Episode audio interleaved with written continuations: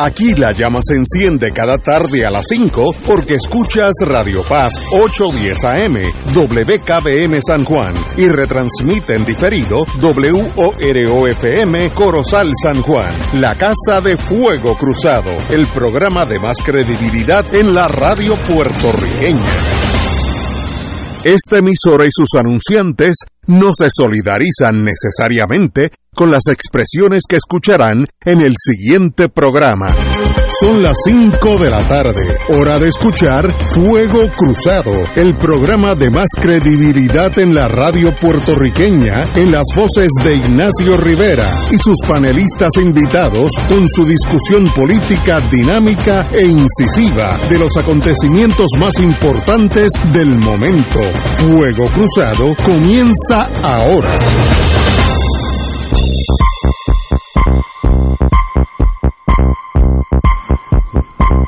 Buenas tardes amigos y amigos de, todo Puerto Rico.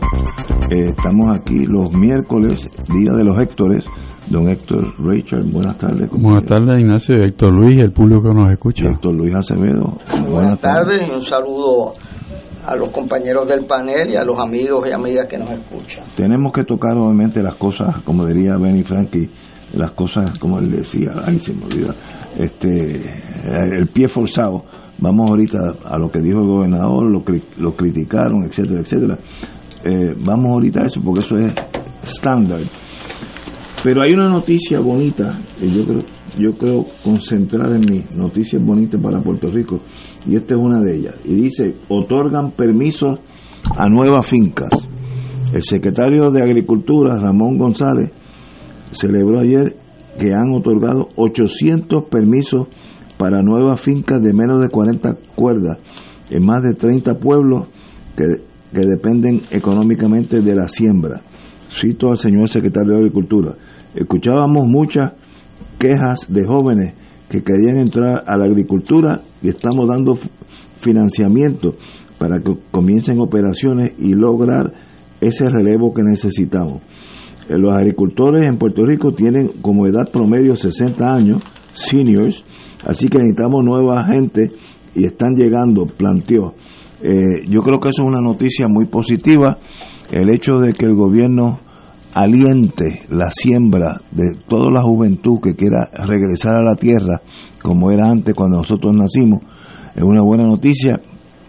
Cada dólar que se siembra en Puerto Rico es un dólar menos que hay que comprarle a los Estados Unidos o al país que sea en, agricultura. Así que esto es un, programa que no tiene negativos ninguno, al contrario. Felicito al señor gobernador y al secretario de Agricultura por una buena eh, medida y espero que eso se triplique en el próximo año. Héctor Richard. Los agricultores hoy en día, eh, los jóvenes que probablemente se refiere el secretario, son personas que realmente no son agricultores eh, tradicionales, sino que vienen con toda la ciencia y toda la tecnología a aplicarla al agro. Y muchos son ingenieros, otros abogados, otros CPA, este, que están incursionando en una agricultura diferente y, y resiliente porque la manera en que utilizan el terreno, minimizan el uso del terreno y eh, hacen palanca, no levers, como dicen en inglés, con tecnología. Y así pueden producir varias siembras en lo que antes pues eran una o dos cosechas, pues hay más cosechas. Eh, eh, y con una utilización mucho mayor de, del terreno en eficiencias, eh, incorporando muchas tecnologías de, de manera de riego, sabiendo que el agua, aunque en Puerto Rico parece que no nos damos cuenta, pero es una, una de las eh, elementos más importantes no solamente en la vida, sino en el desarrollo de agricultura y de, todo tipo en la sociedad. Y la desperdiciamos, porque el 60% de lo que produce acueducto se pierde. Pero eh, eh, estas personas jóvenes, emprendedores y emprendedoras, porque hay de todos, pues han tomado esto en serio y ven que también hay dinero en, en producir y vender. Tienen métodos noveles de distribución. Eh, tienen a veces unas iniciativas de ventas por internet de productos agrícolas y los recoge a veces en, en los estacionamientos de los centros comerciales. Vienen con su equipo, o sea, su piscicorre, pequeña camioneta, con lo que producen y lo entregan a las personas que se los compran por, por internet. O sea que es otra otra visión y me parece a mí que muy buena para Puerto Rico, porque Puerto Rico tiene que ser autosuficiente no solamente en energía, sino en lo que comemos. Totalmente de acuerdo contigo. Héctor Luis. Eh, me uno a las palabras de Ignacio y de, y de Héctor. Yo creo que es un proyecto muy bueno y cuando lo hacen bien lo felicitamos. Seguro. Y cuando la gobernadora Wanda Vázquez hace dos, tres años eh, Lo del COVID. Lo del COVID, que fue de las primeras y sin tener todos los elementos que uno quisiera tener, se atrevió a, cerrar el país, salvó vidas con eso. Aquí fue el primer sitio donde la felicitamos. Y después cuando la criticamos, la, ten- pues la criticamos, pero cuando la hacen bien, muy bien. Yo quisiera hacer dos comentarios. Lo primero, hubo, ha, ha habido un cambio en, en los agricultores, hay un renacer de agricultores jóvenes muy prometedores, eh, con lee internet, eh, o sea, antes era otra gente, ahora se está dando un agricultor joven, bien educado. La secretaria de Agricultura, para mí, mayor, de, de mayor logro fue Mirna Coma, una profesora del Colegio de Mayagüez. Este, y se ha dado algo que a nosotros nos sorprendía, que era que eh, antes no habían casi agrónomas mujeres y ahora son mayoría.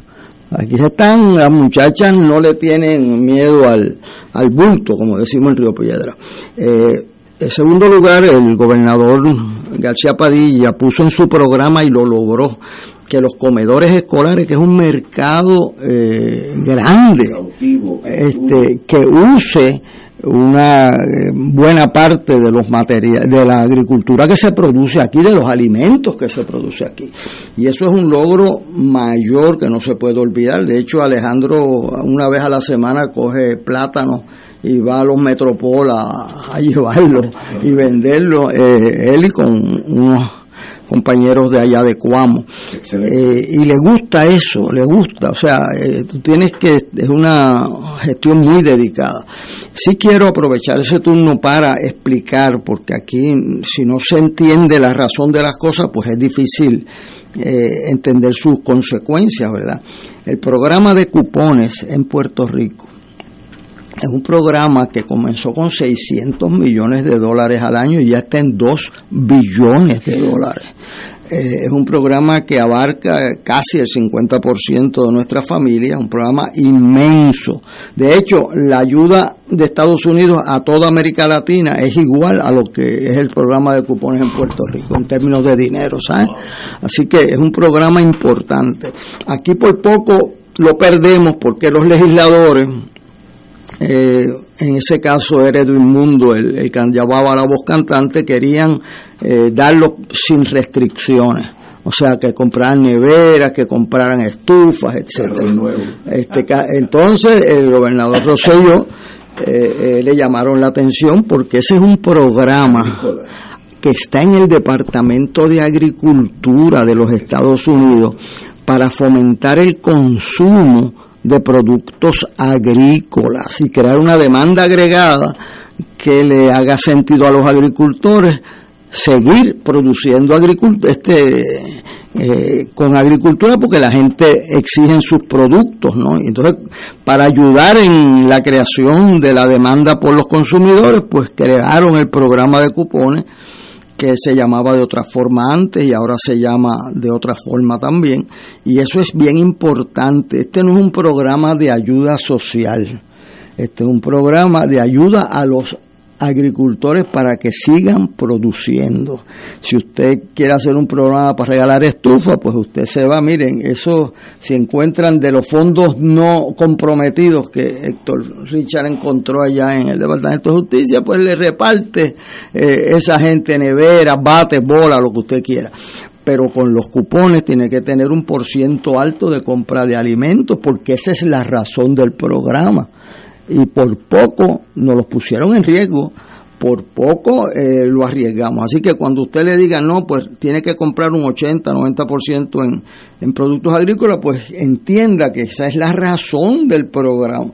Así que eh, eso fue un logro muy grande. Originalmente, don Luis Aferrey y Córdoba Díaz, el comisionado residente, consiguieron la autorización para ese programa, pero no los dineros. Y en Estados Unidos el proceso es dual. O sea, una parte de la legislación consigue la autorización y a veces pasan 60 años sin que el programa se pase a la realidad, porque lo importante es lo que ellos llaman appropriation, la asignación de dinero. Hernández Colón, eh, con la ayuda de Sarah Herman y el senador de Dakota del Sur, que presidía el comité de asignaciones de dinero de la agricultura en el Senado y que fue candidato a presidente, consiguieron los primeros 600 millones de dólares. Y con eso en 1975 se logró esa asignación y empezó el programa de cupones que ahora tiene más de 2 billones de dólares. Es importante aprovechar estos turnos que en, este programa nos brinda la oportunidad para ir más allá de la cifra inmediata y de dónde salieron las cosas, ¿verdad? Eh, en Puerto Rico hoy tenemos y se está acercando en términos de inversión en gestión pública, no hay duda que los fondos federales han ido superando algo la inversión local. Y a mí me preocupa que no sepamos la fuente de los fondos que usamos porque muchos de esos fondos son de una sola ocasión, no son recurrentes. Entonces, si usted recibe eh, tantos millones de dólares para compensar por el huracán y viene y lo pone como un suplemento del sueldo de los maestros, usted sabe lo que va a pasar, que al segundo año se acaban. Entonces, pues eso es un error porque tú, o sea, creas una expectativa. Igual pasó con los dos mil millones de dólares que nos dieron una vez. Pues se acabaron los televisores en Costco y en, y en Walmart. Se acabaron, eso lo vi yo. Este, pero, por ejemplo, si usted coge ese dinero y dice, le voy a dar 80% del pago de los paneles solares por dos años, son 24 mil pesos. El resultado de eso es que después que se acaban los dos años, usted tiene los paneles en su casa y siguen pagándose solo porque, mire, yo se lo digo por experiencia propia. Yo eh, trancé un caso con una compañía que mi padre había depositado un dinero y ese dinero lo puse en paneles solares. Yo pagaba 250, cuando vienen los nenes a casa pues 300 y pico al mes y ahora pago 4 y 6 dólares. Nada. 4 y 6 dólares. Yo esa factura la voy a poner un cuadro allí. Este, o sea que, que, es algo que se va pagando solo, es una buena inversión a diferencia de un gasto que es lo que yo veo que si no dejamos, si dejamos las cosas al libre albedrío, sin incentivos a la productividad, pues se gastan y después uno no sabe ni de dónde gastó los chavos. Totalmente de acuerdo. Tenemos, vamos a una pausa, amigos. Vamos a una pausa y regresamos con Fuego Cruzado. Esto es Fuego Cruzado por Radio Paz 810 AM. Radio Paz 810 AM, en su misión evangelizadora, te invita al viaje Ruta Divina Misericordia, Santuarios Medjugorje y Padre Pío, del 1 al 18 de agosto del 2023. Visitaremos Polonia, Croacia, Italia, Austria, República Checa y Hungría. La ruta incluye entre las ciudades más importantes Varsovia, Cracovia, Guadovice, ciudad natal de San Juan Pablo II, Praga, Viena, Budapest, San Giovanni Rotondo y Roma, con visitas a catedrales, santuarios y museos. En Roma, visita a los museos del Vaticano, Coliseo Romano, entre otros lugares importantes. El viaje incluye pasaje vía Iberia, hoteles cuatro estrellas, todos desayunos, algunos almuerzos y cenas, servicio privado de autobús, impuestos y cargos hoteleros, viaje Radio Paz, Ruta Divina Misericordia, Santuarios Medjugorje y Padre Pío. Información Cultul Travel 787-569-2901 y 787-454-2025. Espacios limitados. Nos reservamos el derecho de admisión. Ciertas restricciones aplican. Cult Tour Travel, licencia 152AV90. Primera reunión de orientación el sábado 22 de abril a las 11 de la mañana en el Salón Parroquial de la Iglesia Madre Cabrini, calle Encarnación, número 1564, Caparra Heights, San Juan, cerca de la Escuela Gabriela Mistral en la Avenida Central. Fuego Cruzado está contigo en todo Puerto Rico.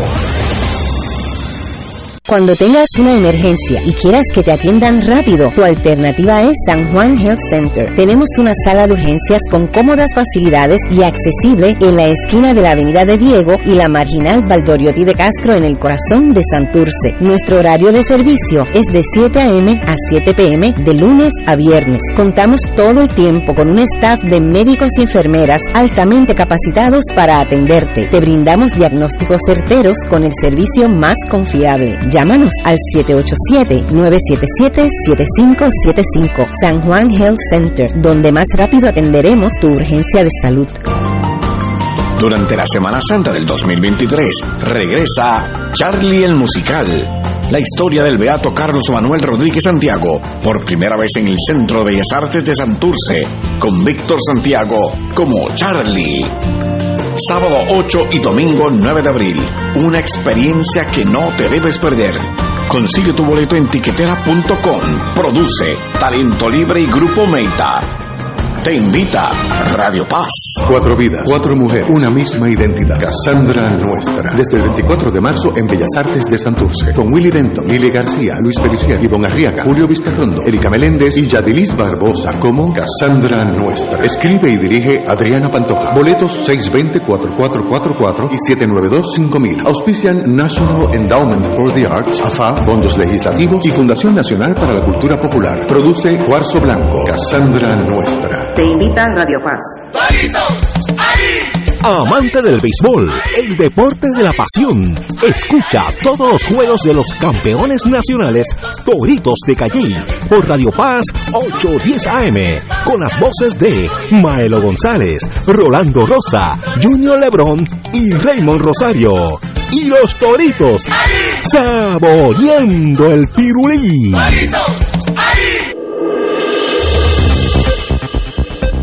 Y ahora continúa Fuego Cruzado.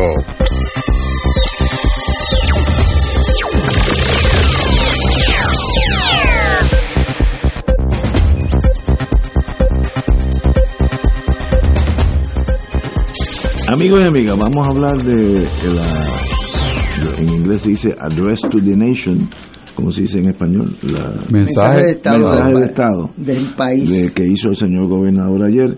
Eh, estamos ya mirándolo 24 horas después. Y básicamente pues no, no sorprendió a nadie. El gobernador aseguró que Puerto Rico está fuerte y resiliente. Palabras de él, esa palabra resiliente eh, viene del resilient eh, norteamericana, adoptada aquí en Puerto Rico. Y habló de los temas que todos esperábamos. Eh, el presupuesto brindará los fondos necesarios para atender cabalmente los servicios esenciales. Eh, FEMA, eh, del programa Mi, Corre- Mi Corredes para Vieques y Culebra, una buena idea. El, el, marbete no será en, en plástico, sino que será electrónico. En, en Texas eso, es- de eso hace como 15 años. Eh, y la reforma contributiva, etcétera, etcétera. En palabras, no fueron, no hubo nadie que dijera nada absolutamente una sorprendente. Se esperaba que va a poner la mejor cara de Puerto Rico. No tocó la criminalidad, que es un problema que nos afecta a todos.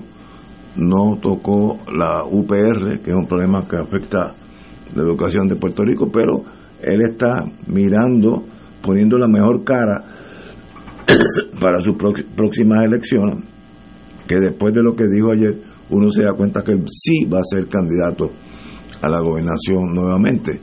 Pero, ¿qué, t- qué tienen ustedes que comentar sobre el mensaje del, ¿cómo se dice? Mensaje del país, eh, mens- eh, Address to the Nation en inglés, del señor gobernador, su segundo, eh, eh, su segunda oportunidad que tiene de dirigirnos a todos nosotros todo lo que él ha hecho su, en los últimos dos años y hacia dónde vamos. Compañero Rachel.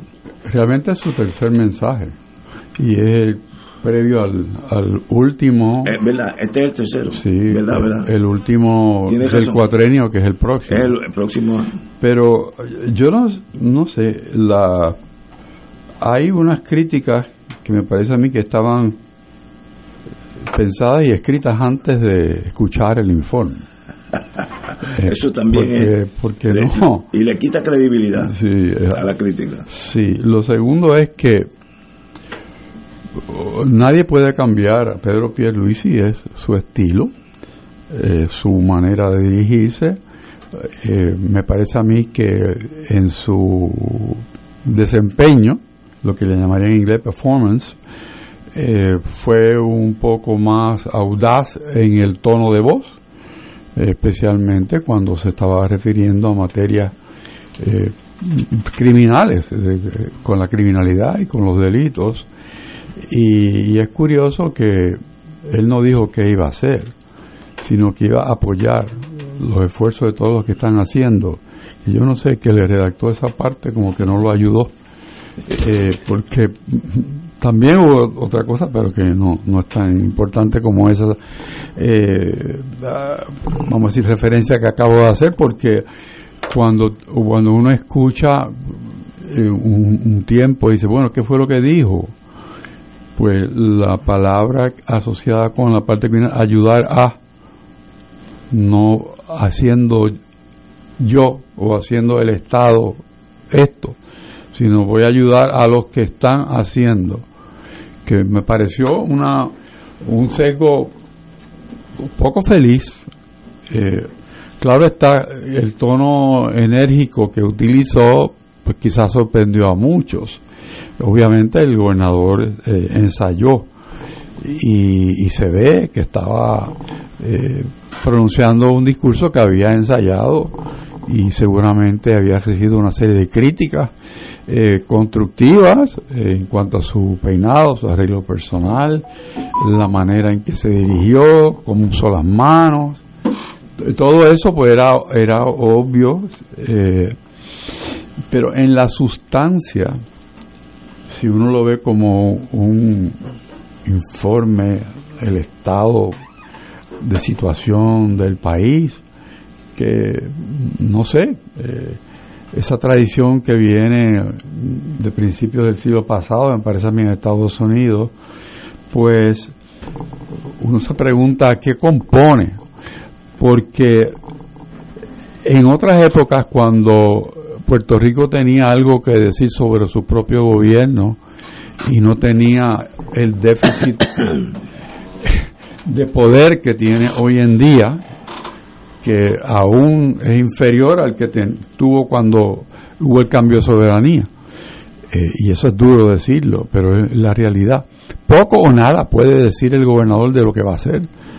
Igual que la legislatura tampoco puede decir nada porque no tiene no tiene poder sobre la bolsa, ¿no? que es el tesoro, que es el eje importante que tiene el gobierno para establecer prioridades, ¿no? Yo pongo el dinero donde están las necesidades del país. No siempre se hace así, pero pero esa es la idea. Pero aquí no hay no podemos decir eso porque nosotros no podemos decir qué dinero podemos utilizar, porque la Junta de Supervisión Fiscal es el que dice, y si no te manda una cartita y te dice, mira, está afuera, esa legislación no vale, o ten cuidado, cámbiala, o no la firme. O sea, eso trasciende el que piensa cuál es el, el campo de poder que tiene un gobernador para, como en otros, digamos, en época de, vamos a decir, de Muñoz, de Luis Ferré o Hernández Colón o mismo Romero Barceló, que podían realmente comprometer el país. Pero ahora no. O sea que hay una limitación y esa limitación trasciende en que el gobierno tiene que usar una técnica de hablar de números y rapidito eh, para que parezca que hay un crecimiento económico, que hay una baja en la inflación, que no es cierto, que hay un, aumento en el empleo, que quizás en números sí, pero en realidad no. Eh, y entonces, eh, pues qué bueno, o sea, sí puede decir que lleva dos años corridos en que en el déficit ya no es déficit, está un pequeño punto bicicleta eh, de superávit en lo que es la economía. Eh, pero no es porque haya un crecimiento en la economía, sino es un, crecimiento en los fondos que se están utilizando, porque aquí no hay desarrollo económico y no se pueden confundir lo que es el desarrollo económico con lo que es el movimiento del flujo de dinero en la economía. Uno es fugaz y el otro es de verdad. Eh, claro, el que recibió el PUA, el que recibió estos fondos que automáticamente fueron a su cuenta, el que presentó papeles y le dieron reembolso por haber mantenido una nómina, eh, el, que recibe, por ejemplo, ahora la inversión en, placas solares, pues también cuando se materialice, pues todas esas cosas ayudan. Pero decir que aquí hay una actividad económica sostenida y sustentable, pues no, eh, no hay un plan de país tampoco, aunque muchos digan que lo hay, pero yo quisiera verlo. Eh, aquí se puede hablar de el fenómeno que yo creo que patentizó Norma Burgos. Decía que Puerto Rico eh, tiene un sistema de desarrollo multisectorial y todavía estoy esperando que me lo expliquen. Porque eso como, como norma rectora de lo que es el crecimiento de una economía, eh, pues dista mucho. Pero todos los gobiernos de ahí en adelante han usado esa, esa manera de decir, bueno, el plan nuestro es crecer lo que aparezca. Eso es. Sí, sí, sí. Si, si no hay guineo, pues buscamos China. O sea, ese tipo de cosas. Pero creo que el mensaje para el gobernador fue un buen mensaje. No, no creo que sea un mal mensaje políticamente hablando. Podemos eh, discrepar en cuanto los énfasis en la parte económica porque son discutibles. Eh, sin embargo, hay unas cosas que no son innegables, como dije anteriormente, que ha habido un crecimiento en la economía, eh, modesto, pero lo ha habido. Pero volvemos a un tema que Héctor Luis siempre menciona, que tú no puedes descansar en fondos no recurrentes. Eso es fatal. Y eso, o sea, esta inyección económica es de esa naturaleza, es no recurrente. Y claro, como se ha atrasado el gobierno federal y se ha atrasado el gobierno de Puerto Rico, pues se ha pospuesto el tiempo en que esos fondos van a dar vuelta por la economía. Antes se pensaba que en, en el 2025 estarían fuera. Ahora hay que estirar esa sábana por menos dos años más pero eso no necesariamente significa que a pesar de los esfuerzos que pueda hacer el gobierno, la, la obra se pueda visualizar en un término de un año, que es lo que necesita el gobernador para realmente probar que hay obra, que es lo, la comisionada residente, que no estuvo presente, pues le, le ha presentado de distintas maneras y otras en forma de dardos este, a su candidatura, prefiero candidatura del gobernador. Ella pues está en la esquina de que no voy, ¿por qué? Porque políticamente no le convenía a ella estar allí cuando están aplaudiendo al gobernador, o sea, iba, les va a forzar a decir cosas buenas del gobernador que ella no está dispuesta a decir porque se lo van a sacar como el snafu del gobernador hablando de Pablo. Eh, y la gente pensó que era de, del nieto de Hernández Colón. Hernández Rivera. eso. O sea, y, y eso, yo seguro que ese soundbite lo va a aparecer en la campaña. Eh, pero, volvemos al punto. Es un ejercicio con las limitaciones que he mencionado. Yo creo que a veces las personas no piensan en eso. Y por eso hay que reconocer que hizo un esfuerzo, que se preparó, para e, ese evento, llevó su gente, recibió los aplausos, los cuatro años más están dichos, y esa es la misión. Pero yo creo que eso se agota en octubre, porque ya octubre, noviembre, diciembre, pues ya los candidatos tienen que estar fuera. Y entonces, pues, enmendar los problemas. Pero digo, en balance fue un buen ejercicio para el gobernador políticamente hablando. De acuerdo, compañero. Bueno, vamos a hacer tres comentarios. El primer comentario en el periódico El Nuevo Día, todo el mundo lo está haciendo en la página 4, 5 y 6.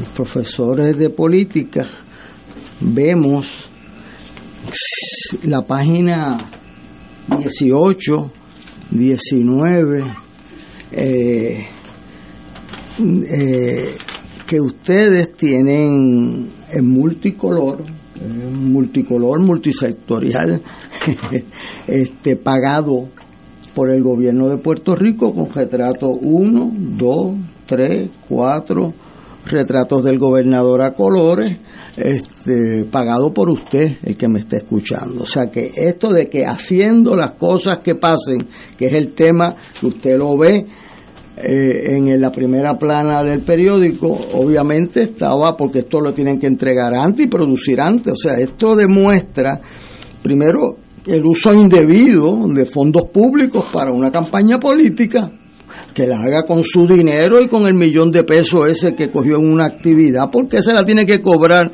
a los pensionados de Puerto Rico, a los desempleados, a, a todo el mundo que lo haga con su dinero.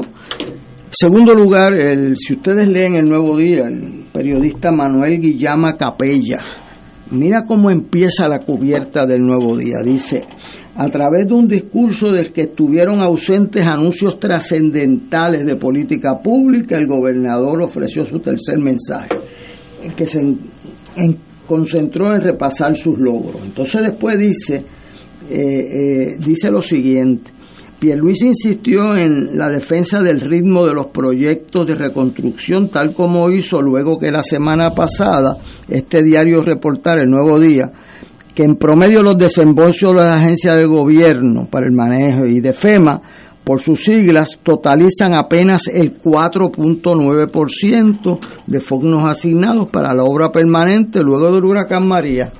El huracán María fue hace más de cinco años, cinco años y medio, y hemos usado el 4.9, ahí está, o sea, el periodista no se tragó el, el discurso del chichichijá, ¿verdad? Claro, todos sabemos dos cosas. Primero, que los fondos de reconstrucción de Marías son one shot, no es, renova, no es fuente renovable.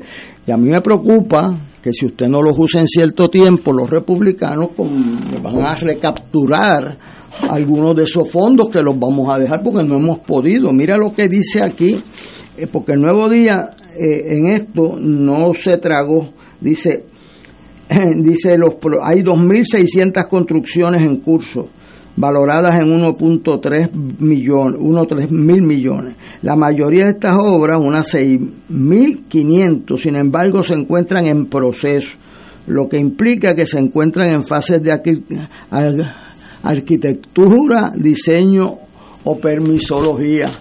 6.500, o sea que la mayoría de los proyectos están en diseño.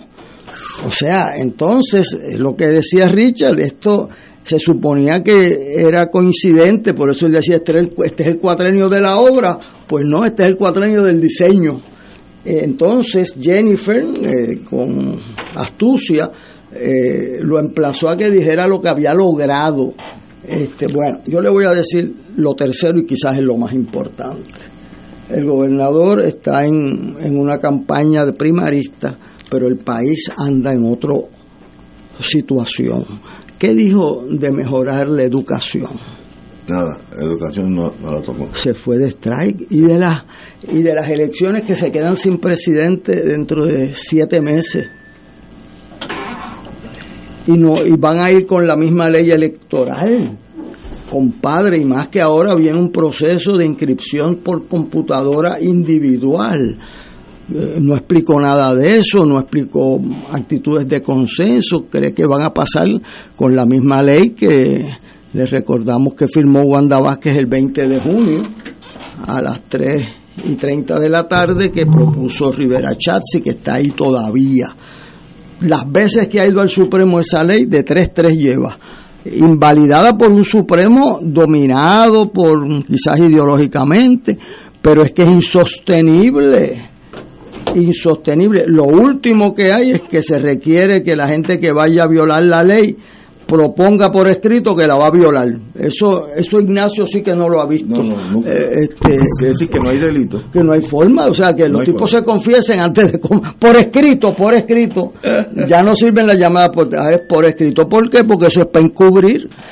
Tampoco dijo nada ni va a decir de Joseph Fuentes que está preso por eh, levantarle unos millones que posiblemente fueron decisivos en el salir electo. Así que es un mensaje esperado, no hubo sorpresa, eso no lo digo yo, lo dice el periódico El Nuevo Día. Eh, y lo que me preocupa es que Puerto Rico está dependiendo cada día más eh, de iniciativas que no dependen de nosotros. Y las que pudieron depender de nosotros nos las expropian sin compensación, diría Luis Roberto Piñero. Por ejemplo, los paneles solares el pueblo de Puerto Rico tenía la habilidad para fomentar eso, es más, tuvo los recursos y lo, se los dio a la gente en vez de invertirlo. Pues mira, ¿tú sabes quién lo puso para como una inversión social? Presidente Biden. O sea, entonces eso nos o sea, eso está muy bien del presidente Biden. Eh, muy bien de lo que los federales capturen a los corruptos puertorriqueños. Lo que está muy mal es que no lo hagamos nosotros. La semana pasada en la República Dominicana arrestaron 20 personas. Es una cosa terrible lo que pasó en República Dominicana. El mérito que tiene es que ellos mismos fueron los que los capturaron. Y nosotros, muy bien, gracias. Eso no es así. Los países crecen cuando ponen su casa en orden. Y aquí, cuando Pierluisi era secretario de Justicia, no metió preso a ni uno ni uno de los 42 funcionarios de gobierno que el gobierno federal los metió presos. Ni uno. O sea, fue en blanco. Entonces ahora eh, el paque ese de fuente eh, es una cosa terrible y ahí hay una cita de personas que no están acusadas que nos sorprende que no. Y entonces los alcaldes de ambos partidos eh, que han ido convictos, es una vergüenza a mí como persona, como miembro de mi partido, que estuve en esa situación terrible, donde los gastos de campaña son de una forma y el gobierno tiene que mantenerse bajo otra. Yo les voy a, no sé si se los conté, a mí me pasó, o sea, gente que me ayudó venía, arréglame esta subasta. Y ¿qué es eso? Ah, es que para eso son los amigos. Y bueno, tu concepto de amistad y el mío son diferentes. Otro, salgo en la primaria al día siguiente. Bueno, a ver si yo te doy una terna de los que vas a nombrar en la Junta de Planes, en Recursos Naturales. Y yo, ¿qué? qué? O sea, eh, eh, la gente, yo le digo, pues yo me voy de aquí entonces, no, no, no, si te puedo someter los nombres y tú le vas, bueno, eso es otra cosa, a me puede someter el nombre cualquiera. Y yo, pues, ¿qué pasa? Cuando eso sucede, pues tú, el que él somete es el que tú no vas a nombrar, porque esa persona tiene un dueño y tiene, pregúntale a Wanda Vázquez. Eh, o sea, pero el costo, el no entrar en el financiamiento electoral a discutirlo con seriedad, con seriedad y que hay formas, pero todas requieren una explicación porque ya esto se ha pasado de claro oscuro. Ahora una manera de una persona hacerse rica es meterse a financiar las elecciones o a, meterse en un partido y, y, me duele mucho que tengamos miembros de mi partido, me duele mucho. Son gente que son trabajadores pero se marean con el dinero. Y me dice, ¿qué vamos a hacer con eso? Lo primero que entre gente con principios a la política y lo segundo que el sistema motive la conducta eh, limpia. Actualmente el que gasta más, para tu salir electo necesita una cantidad de fondos que es muy difícil lograr y entonces pues ahí es que están las tentaciones. Así que de los asuntos principales del país, educación, corrupción, eh, el desfase de las instituciones puertorriqueñas, o sea, el Departamento de Justicia se negó a, a arrestar a nadie por uso del bitumul, se negó a arrestar la gente que tenían perjurio en, el caso de Aguadilla. Entonces, pues, se desvanece el respeto a las instituciones nuestras y sube las instituciones federales. Muy bien por ello. Pues yo voy a decir una cosa, yo vi las cartas que ha mandado la Junta Fiscal. Pues esas cartas nunca debieron haber existido porque nunca tú puedes aprobar constitucionalmente un programa que no le asigna fondos, los identifica. El gobernador no lo podía firmar, claro, la presión política eh, de los legisladores, pues entonces, ah, que eso, ese era el mismo sistema que operaba aquí bajo la ley Jones. Apruébale este proyecto y que el gobernador americano lo vete y corra el, el, costo político. Por eso se hizo el veto de línea en Puerto Rico bajo la ley Jones, este, que permite que el gobernador tache una asignación sin tener que vetar el proyecto. Eh, y eso eh, ha seguido, no hemos, como que no hemos aprendido la lección de gobierno propio, que nosotros éramos el texto. En 1950 Luis Muñoz Marín dio quizás el mejor mensaje del estado del país que yo he visto y visto mucho, donde explica al país la necesidad de economizar, hacer inversiones frente a gastar.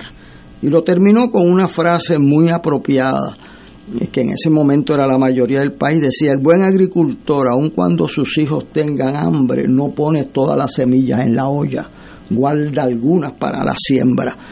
Y nosotros hemos hecho exactamente lo contrario. No es por falta de maestros, es por no seguir sus lecciones. Tenemos que ir a una pausa, amigos, y regresamos con este tema. Fuego Cruzado está contigo en todo Puerto Rico. Hay una estación que te acompaña, es parte de tu vida y que te enriquece cada día. Es Oro 92.5 FM. Somos la voz que te cubre y te abriga para que seas la mejor persona que tú puedes ser. Existimos para ti y tu respaldo nos sostiene mediante los donativos que envías. Siempre hay mucho más por hacer. A ti te toca elevar la señal de Radio Oro para que siga cruzando la isla con la fuerza que enciende tu ilusión con su mensaje de amor. Juntos lograremos adquirir nuestro nuevo transmisor para que nuestra familia de oyentes siga creciendo. Levanta tu mano y di presente donando mediante correo tradicional, enviando tu cheque o giro postal a nombre de Radio Oro, Urbanización Roosevelt, número 415, calle Ingeniero Carbonel, San Juan, Puerto Rico 00918. Repito, Radio Oro, Urbanización Roosevelt, número 415, calle Ingeniero Carbonel, San Juan, Puerto Rico 00918. También puedes donar enviando a ATH Móvil, buscando la parte de negocios, donde aparece Radio Oro FM. Gracias por tu aportación y que Dios te lo reciproque en mucha salud y bendiciones para ti y los tuyos. A través de nuestra programación, desde temprano, te unimos al Creador con la Misa de la Aurora. Gracias Radio Paz por llevarnos la palabra de nuestro Señor a diario. Solución a tus problemas. Mi auto tiene un ruido. Voz a tus sentimientos. Yo vivo solo y soy mayor. Y ponemos alegría en tu alma. Gracias por ser la mejor compañía. Siempre estoy con Radio Paz. En el mes nacional de la radio, llamamos a tu corazón porque Radio Paz se sostiene con tus donativos. Nuestra emisora católica es un faro de verdad, amor y generosidad. Esperamos tu llamada del 8 al 12 de mayo del 2023. Podrás contribuir a través del ATH móvil de Radio Paz. Contamos con tu generosidad. Tú eres nuestro embajador y respaldo para que este mensaje de fe y esperanza siga en el aire. Esta es Radio Paz 810 y le hablamos a tu corazón. De todo un poco, con Manolo Almeida, el más ameno en tus mañanas por Radio Paz 810 AM, de martes a viernes a las 9 de la mañana. Notas positivas, salud, ambiente, negocios y entretenimiento. De todo un poco, martes a viernes por Radio Paz. ¡Estamos vivos! AESA, la pequeña gigante, te invita a sintonizar su espacio radial AESA Informa. Todos los jueves a las 4 de la tarde se estará ofreciendo información relevante a los pensionados y jubilados de Puerto Rico. Te esperamos a esa Imparable, auspiciado por MMM Alianza. 2.6 millones de autos en Puerto Rico. Algunos de ellos con desperfectos. Autocontrol. Tu carro. Tu mundo. Tu mundo. Tu mundo. Ahora, de 12 del mediodía a 3 de la tarde. Por Radio Paz 810 AM y Radio Paz 810.com. Y ahora continúa Fuego Cruzado.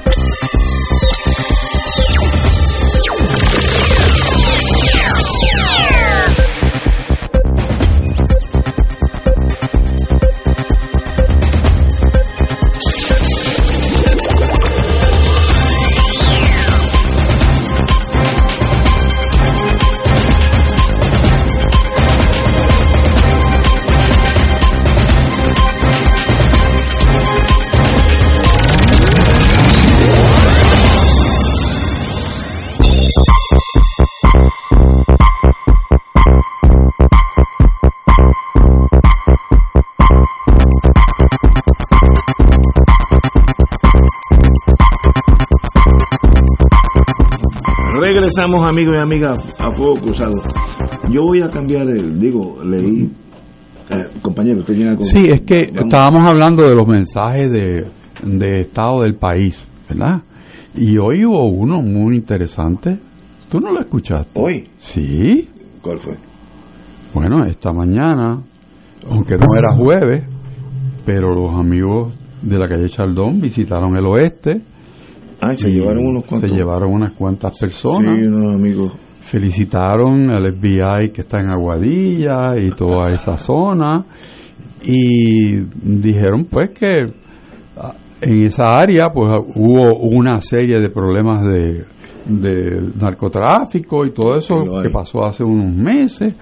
Eh, iba a haber task force y un montón de cosas, pero volvió a suceder lo que tú les estaba mencionando, ¿Qué fue? que el país de Puerto Rico se entera de que el problema lo manejó el gobierno de los Estados Unidos. ¿Verdad? El gobierno de Estados Unidos fue el que incursionó y arrestó a la gente. Las felicitaciones fueron para los agentes de el FBI que participaron en esto y Puerto Rico súper bien, gracias.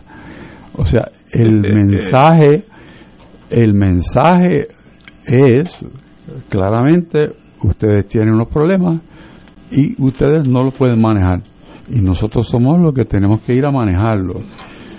Y eso se parece un poco, ¿verdad?, a lo que la secretaria Granholm dijo con, con la manera en que administramos los fondos y que no nos movemos con celeridad y, y que el, el gobierno no funciona, lo dijo ella, no lo digo yo.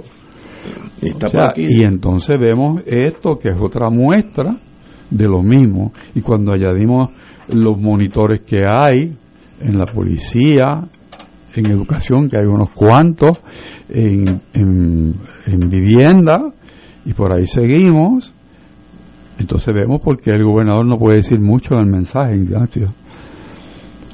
O sea, que nosotros claudicamos a la función de gobierno, que es dar servicio al pueblo, ¿verdad?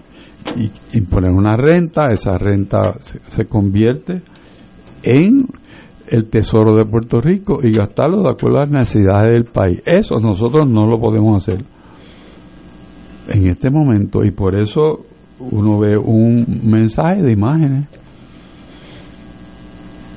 Ese, para mí, el mensaje realmente lo dio hoy el FBI. El mensaje del Estado del país lo dio el FBI. La presencia de la secretaria de Energía Sí. ha cumplido esa Sí. Que su ha misión cumplido, sí. ejemplarmente, o sea, no fue un... No, Esta es la cuarta vez que. La, No. ve- la cuarta viaje. Todos los meses viene para acá a ver qué, pasa que aquí. da pena decirlo. quizás estoy siendo un tanto sarcástico, ¿no? Pero olvidando eso, es la realidad. Cuando uno examina el mensaje, no es de lo que hice ni de lo que voy a hacer, sino voy a ayudar a. Sí, exacto. Y esa es la triste realidad.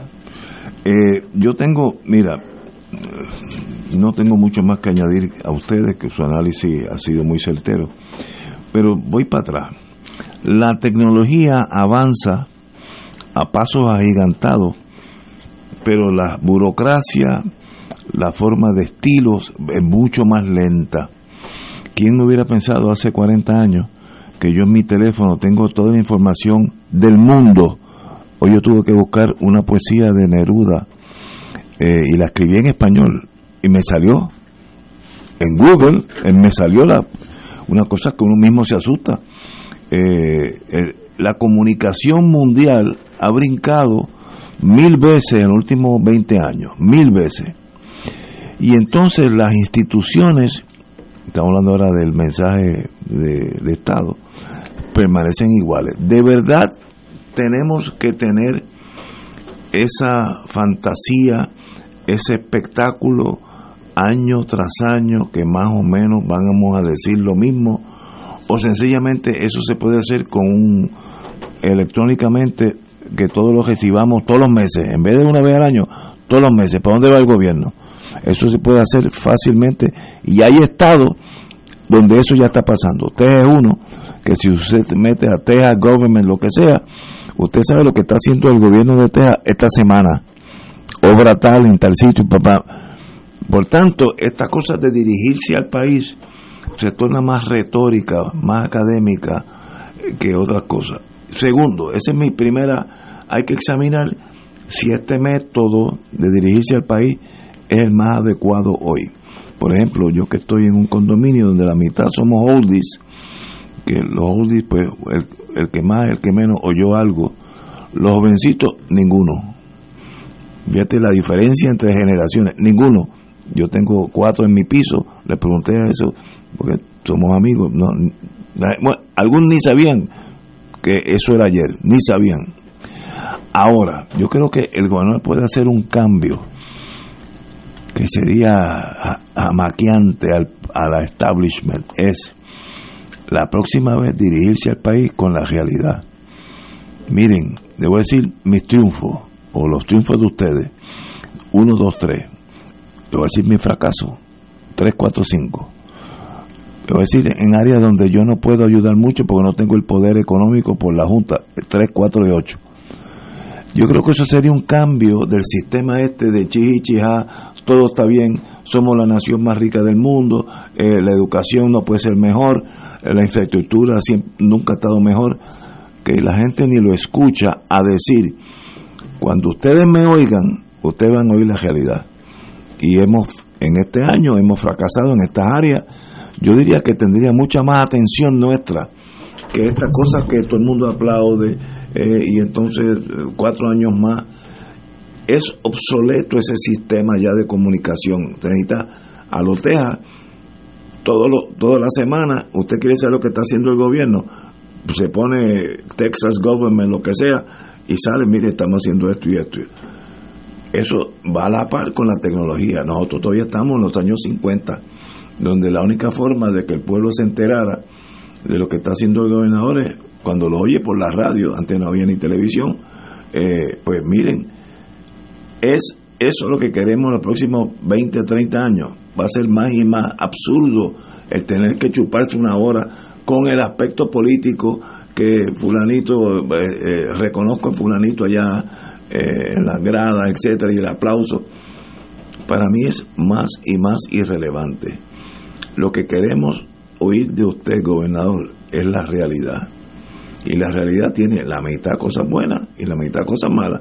Dígala, dígala cuando los alemanes le iban a caer arriba a Inglaterra, Churchill no dijo, bueno, espérate, esto está, yo tengo control de esta cosa.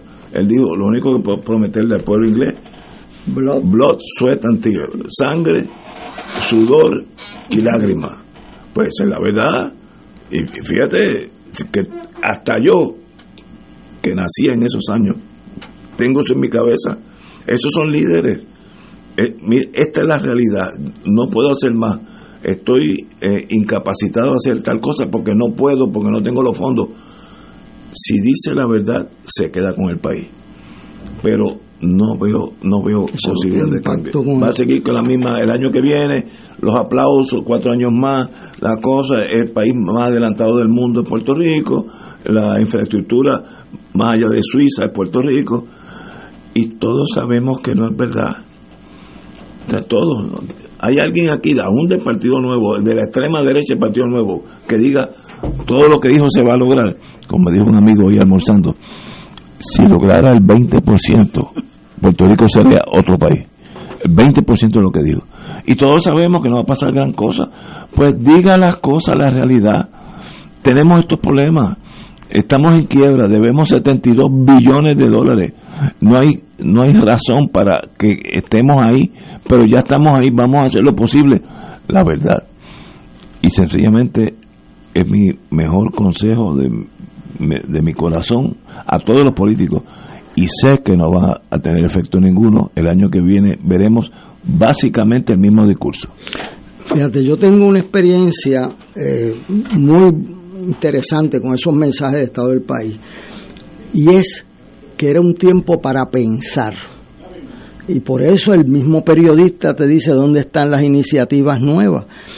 Muñoz Marín, ahí es que hace muchos de sus grandes discursos en los mensajes de Estado del país, porque ese, y Hernández Colón se iba para allá, para Guabate, para Jajome, dos semanas y media. Y para conseguirlo, eso él está en el mensaje del Estado del país. Ese es un tiempo para reevaluar la gestión del gobierno, para ideas nuevas, para programas nuevos. Y ese, ese ejercicio de reconsiderar, de pensar las eh, la cosa, y no solamente estar en el despacho diario de lo que le viene un gobernador.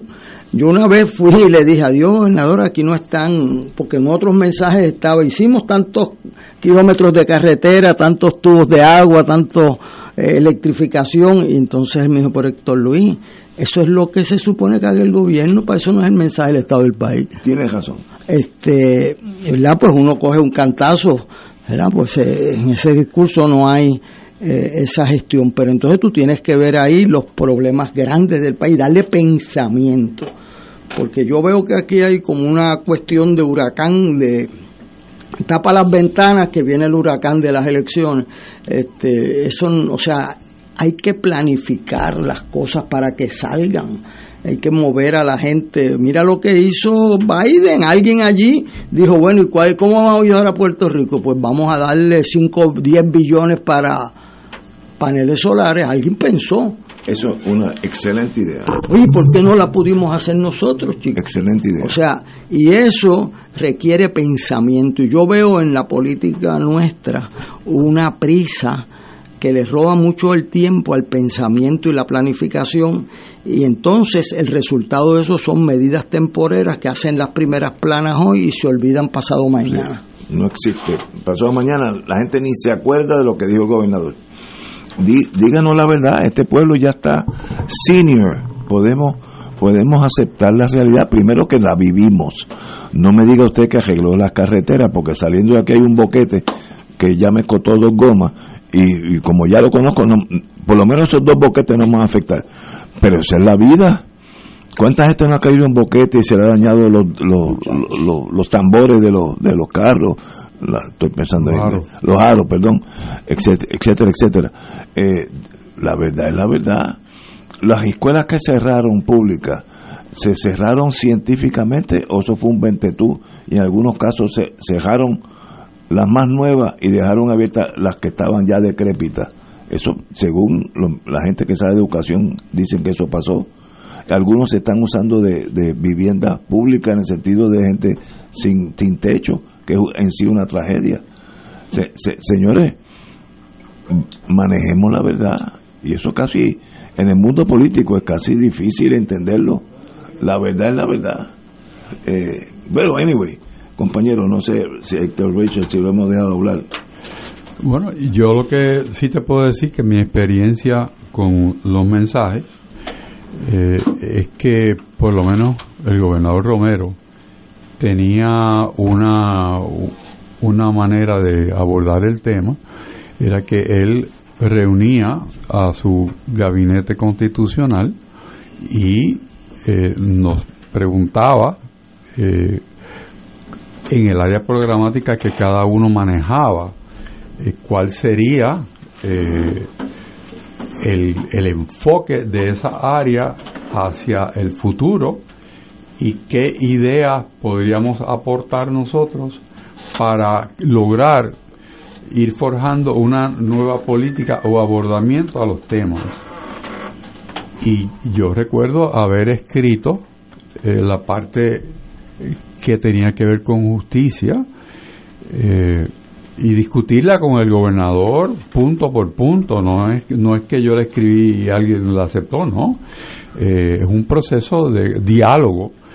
Y ahí surgió eh, todo el esfuerzo del departamento para cambiar la manera en que distribuía su trabajo la utilización de recursos exteriores, el, manejo de su presupuesto, el apoyo a las otras agencias, eh, apalancando sus divisiones legales, creando un, gobierno más eficiente, utilizando la gestión del abogado eh, dirigida por una oficina eminentemente de abogados, que es el Departamento de Justicia, y entonces se le dio una cohesión y una visión a esa área programática que era justicia y derecho.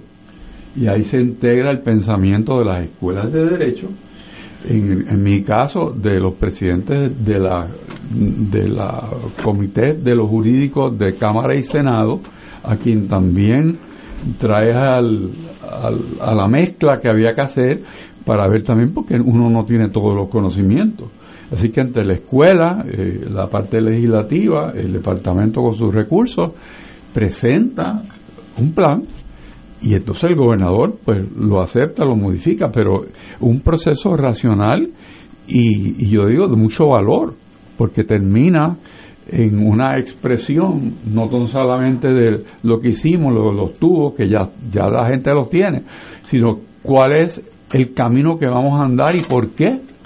Y eso es la función, eso es esperanzador, eso es darle visión al país, eh, compartir ese proceso eh, con unas expresiones claras. Y yo creo que eso es un instrumento excelente eh, para que el país sepa cuál es el derrotero. Pero primero hay que tenerlo. Estoy de acuerdo contigo. Tenemos que ir a una pausa, amigos, y regresamos con Fuego Cruzado. Fuego Cruzado está contigo en todo Puerto Rico.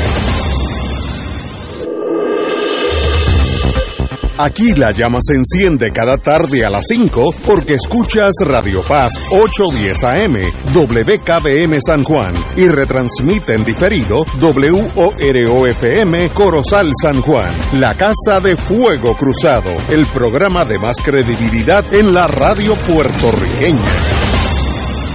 La Arquidiócesis de San Juan te invita a su viaje Santuarios Europeos y Schoenstatt del 23 de agosto al 9 de septiembre, visitando Alemania, Suiza, Mónaco, España, Francia y Portugal. Únete junto al Monseñor Francisco Medina a esta experiencia espiritual de cultura y devoción. El viaje incluye pasaje aéreo y de vuelta vía Iberia, traslados y guías a todas las actividades contempladas en el itinerario, servicio privado de autobús con aire acondicionado, todos los desayunos en hoteles, 15 cenas en los hoteles, todas las excursiones según itinerario, impuestos, gastos hoteleros y propinas. Llama ahora a Culture Travel al 787-454-2025 o 787-569-2901. No te pierdas este inolvidable viaje a los santuarios europeos y Schoenstatt del 23 de agosto al 9 de septiembre visitando Alemania, Suiza, Mónaco, España, Francia y Portugal. Llama ahora a Culture Travel al 787-454-2025 o 787-569-2901. Ciertas restricciones aplican. Nos reservamos el derecho de admisión. Culture Travel, licencia 152 a V90. Fuego Cruzado, el programa de más credibilidad en la radio puertorriqueña, es ahora la tribuna abierta de análisis noticioso, con diversas perspectivas que exploran el trasfondo de lo que acontece a diario y cómo nos afecta. Escucha Ignacio Rivera y sus panelistas invitados de lunes a viernes en Fuego Cruzado en transmisión diferida a las 10 de la noche por Oro 92.5 FM.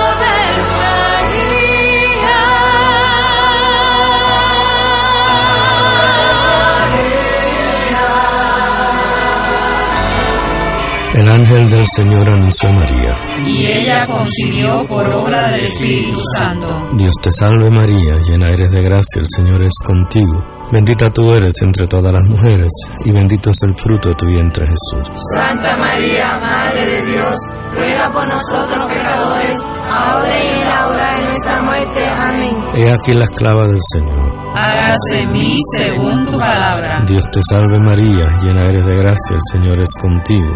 Bendita tú eres entre todas las mujeres y bendito es el fruto de tu vientre Jesús. Santa María, Madre de Dios, ruega por nosotros pecadores, ahora y en la hora de nuestra muerte. Amén. Y el Verbo se hizo carne. Y habitó entre nosotros. Dios te salve María, llena eres de gracia, el Señor es contigo. Bendita tú eres entre todas las mujeres, y bendito es el fruto de tu vientre Jesús. Santa María, Madre de Dios, ruega por nosotros pecadores, ahora y en la hora de nuestra muerte. Amén. Ruega por nosotros, Santa Madre de Dios. Para que seamos dignos de alcanzar las promesas de nuestro Señor Jesucristo. Oremos. Derrama, Señor, tu gracia sobre nosotros que por el anuncio del ángel hemos conocido la encarnación de tu Hijo, para que lleguemos por su pasión y su cruz a la gloria de la resurrección, por Jesucristo nuestro Señor. Amén. Gloria al Padre, al Hijo y al Espíritu Santo. Como era en un principio, ahora y siempre, por los siglos de los siglos. Amén. Coralis de la Maris presenta la obra Jesucristo Superstar, 1 y 2 de abril en el Teatro de la Universidad Interamericana en Bayamón.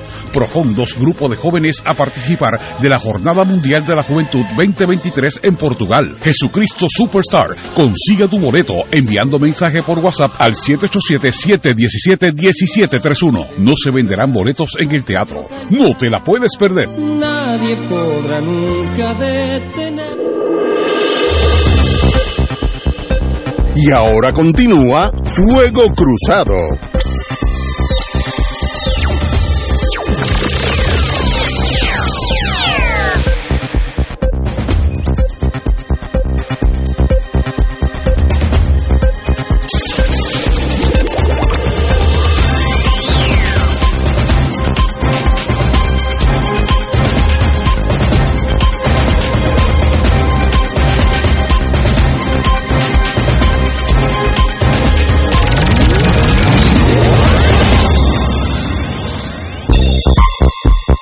Oye, una, una noticia corta, pero que me sorprendió hoy. En Brasil, hoy aceptó el gobierno brasileño que más de 700 mil muertes son directamente ocasionadas por el COVID-19. 700 mil en Brasil. Eh, es la segunda nación con más fallecidos. Estados Unidos es la primera con 1.1, pero Brasil tiene 130 millones y Estados Unidos tiene 300 y pico. Así que en Brasil han muerto más gente proporcionalmente por el COVID que en Estados Unidos, que es la número uno en el mundo. Eh, eso, yo me acuerdo de, ¿cómo se llama? Aquel señor Bolsonaro, que dijo, no, eso es un catarrito, le hagan caso, y, los brasileños sobreviviremos. Pues ese sobrevivir, 700 mil personas ya no están en Brasil porque murieron directamente por el COVID, según el parte de prensa que recibí hoy. Eh, y Estados Unidos tiene 1.1 proporcionalmente no es tan alto como Brasil. Por, por per cápita Brasil es el país donde más gente ha muerto por el por el COVID, una cosa espantosa. Para que ah y dicen ahora que están vacunando en Brasil a diestra y siniestra. Un poquito tarde, pero mejor es tarde que nunca. Bolsonaro ha tenido COVID ya dos veces. Oye, sí, le dio, oye, y sobrevivió. La juventud divino tesoro. ¿Quién dijo que con Lestoy eso se cura? El estoy.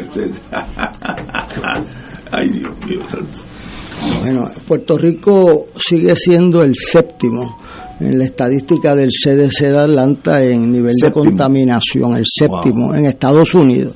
Estuvo en el punto uno y dos, y mientras aquí a mí me sorprendía, yo lo decía aquí, pero miren la estadística, aquí decían que, que estábamos bien, y entonces yo veía en el New York Times, usted entra y le pone la estadística por, por jurisdicción, y entonces los porcientos del CDC, o sea, y ahí pues según la gobernadora entonces Wanda Vázquez hizo un trabajo de excelencia al principio y nosotros fuimos los primeros que se la reconocimos y cuando alguien hace algo bien, uno no puede estar en pequeñeces de que, que o sea, el país que está por el medio. Y cuando aquí en el aeropuerto dejaron entrar la gente porque alguien dijo que los iba que no tenían la capacidad a pesar de que la secretaria de justicia correctamente dijo que sí que tenían la capacidad pues dejaron entrar a todo el mundo que venían sin hacer pruebas. Entonces yo le quiero decir que el que se hace la vacuna eh, la bivalente que es eso que le dicen que no es ambivalente sino bivalente este, mi mujer me corrige cada rato que me paso con eso y disminuye la capacidad de tú contaminarte y contaminar a otros. Y si te da el virus es en una fase mucho más moderada.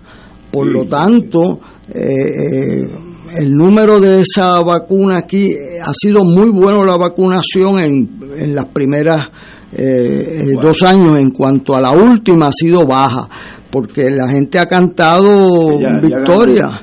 Y, y yo creo que el haber bajado, la teoría de bajar las eh, restricciones, por ejemplo, en los restaurantes que tú tuvieras que enseñar tu, tu tarjeta de vacunación, pues eso iba con que si vamos bien, pues, disminuimos, pero volvimos para atrás y, de- y nadie toca eso. Este, por cuestiones económicas, cuestiones políticas, porque es más incómodo, pero ahí realmente es la distinción entre ser líder y no serlo. Porque era lo que me decía don Roberto de Jesús Toro, o sea, tú tienes que tomar unas decisiones. Entonces, el político, su trabajo es explicar lo difícil de manera entendible.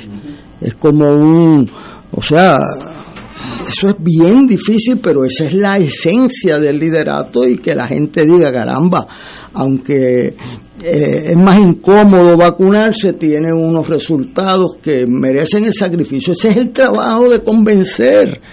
Y para vencer hay que convencer, o sea, tú tienes que, que, la gente haga su filita y yo las hice todas las veces. Eh, allí me encontré gente de diferentes partidos políticos haciendo un labor, una labor espectacular. El grupo ese Voces, eh, excelente y, y la gente se movió y Puerto Rico tiene un alto índice de vacunación. ¿Por qué? Porque las farmacias se pusieron eh, en eso y porque el liderato del país no politizó ese issue, en Estados Unidos se convirtió en un issue político que los republicanos y que no se vacunan, porque entonces se toman un, un pote de, del estoil y qué sé yo, decía el presidente de los Estados Unidos, Dios Lo mío. dijo, lo dijo. Y el gobernador de la Florida le prohibió a los buques turistas que exigieran la vacuna. Oye, pero ¿y cómo es posible? Ese es el que viene de camino. Eh, tenemos allí un amigo, este, o sea, eh, eh, yo la verdad es que me sorprendo cuando uno compara el, los líderes, uno ve, eh, caramba, pero eso no pasaba hace 20 años, ni, o sea, quien dijera una cosa así se liquidaba, y hoy este, se ha desarrollado una, una tendencia que eh, es irreconocible. Eh, y el mundo dice, pero ¿y qué le ha pasado a los Estados Unidos? Este, y ya hasta Ignacio nos dice América the Beautiful aquí todas las tardes. Digo América nada más. Mira, otro tema, para cerrar el tema de el mensaje a la nación, no, mensaje, ¿cómo se llama eso? El address to the nation. El me- mensaje sobre el estado del país. Ok, sobre el estado del país. Y yo creo que hace unos días, hace como un mes, yo me desvelo muchas veces a las de 2 a 3 de la mañana. Y puse, y estaban hablando en el Parlamento británico, que es otra galaxia de cultura, y terminó el primer ministro, que es de ascendencia india, o se ve físicamente diferente, es indio, ascendencia Sí. india, ok, una persona de primera clase. Y la- el líder de la oposición le dijo, miren, miren, lo felicito. Estos temas que usted ha tocado, todos estamos de acuerdo por el bien de Inglaterra. Excelente, siga. Y todo el mundo lo aplaudió. ¿Tú te imaginas eso en Puerto Rico? En la página 8 de- del Nuevo Día, todos los que no son estadistas dicen que eso no sirve para nada, esto es el peor mensaje del mundo. No podemos salir del tribalismo. Nosotros no, no tenemos esa capacidad que la vi con mis ojos hace como un mes en, en- Inglaterra, que dicen, mire, est- estas ideas son buenas. Él está hablando la oposición y lo aplaudieron a él. Eso es un país culto y civilizado. Nosotros estamos en ese nivel. Obviamente no estamos. O sea, no, no. Y eso habla mal de nosotros, pues sí habla mal de nosotros. Si, eh, si el señor gobernador dice algo que sea para el bien de todo Puerto Rico, tenemos que decirle que no, que está mal. Eh, esas son cosas de tribus, tribus, los Tutsi y los Hutu allá en, en, en África, eh, que sencillamente porque eran de diferentes tribus sentaron a machetazos, mataron más de un millón de personas a machetazos hace como 20, 30 años. Nosotros estamos más cerca de los Tutsi y de los Hutus que de Londres, porque lo vi con mis ojos y lo aplaudieron al primer ministro. Excelente. Podrá yo antes que cruce el último río, como decía MacArthur, ver que Puerto Rico llegó a esa etapa de sofisticación. Me gustaría saber que llegamos. Me dice, gobernador hizo algo bueno, bien, hizo algo malo también, todo el mundo, todo el mundo se, en contra, aún del mismo partido. Eso es civilización. Y desgraciadamente nosotros no estamos ahí, pero nos falta muchísimo. Bueno, cambiando el tema, ya salimos de la, del tribalismo. Bueno, déjame Ajá. apuntar a eso, que el presidente que más votos ha recibido en la historia americana y que más términos ha, Roosevelt. se llama Franklin Delano Roosevelt. Que nosotros decimos aquí Roosevelt y yo en el ejército me dijeron, ¿cómo es spell it for me? Porque es Roosevelt. En, Sí, en Roosevelt. inglés nadie me había corregido en toda mi vida y pasó una vergüenza en el ejército con eso. Pero yo solo digo a mis estudiantes para que no se den con la misma piedra. Roosevelt o Roosevelt, como le decimos aquí, el área no Roosevelt, eso es así, con U, este, propuso añadirle hasta 15, eh, que el Tribunal Supremo tuviera 15 miembros. Y de ahí es que sale que todos los que tengan 70 años le produce un nombramiento nuevo a Franklin. Y su partido, que controlaba el Senado Verdad, verdad. cómodamente, le colgó esa propuesta que al presidente Franklin Delano Roosevelt. O sea, eso hay que aprender de los buenos maestros, o sea, eh, uno pues tiene que ejercer, como decía don Jaime, el, criterio propio. Esa es la naturaleza del hombre libre.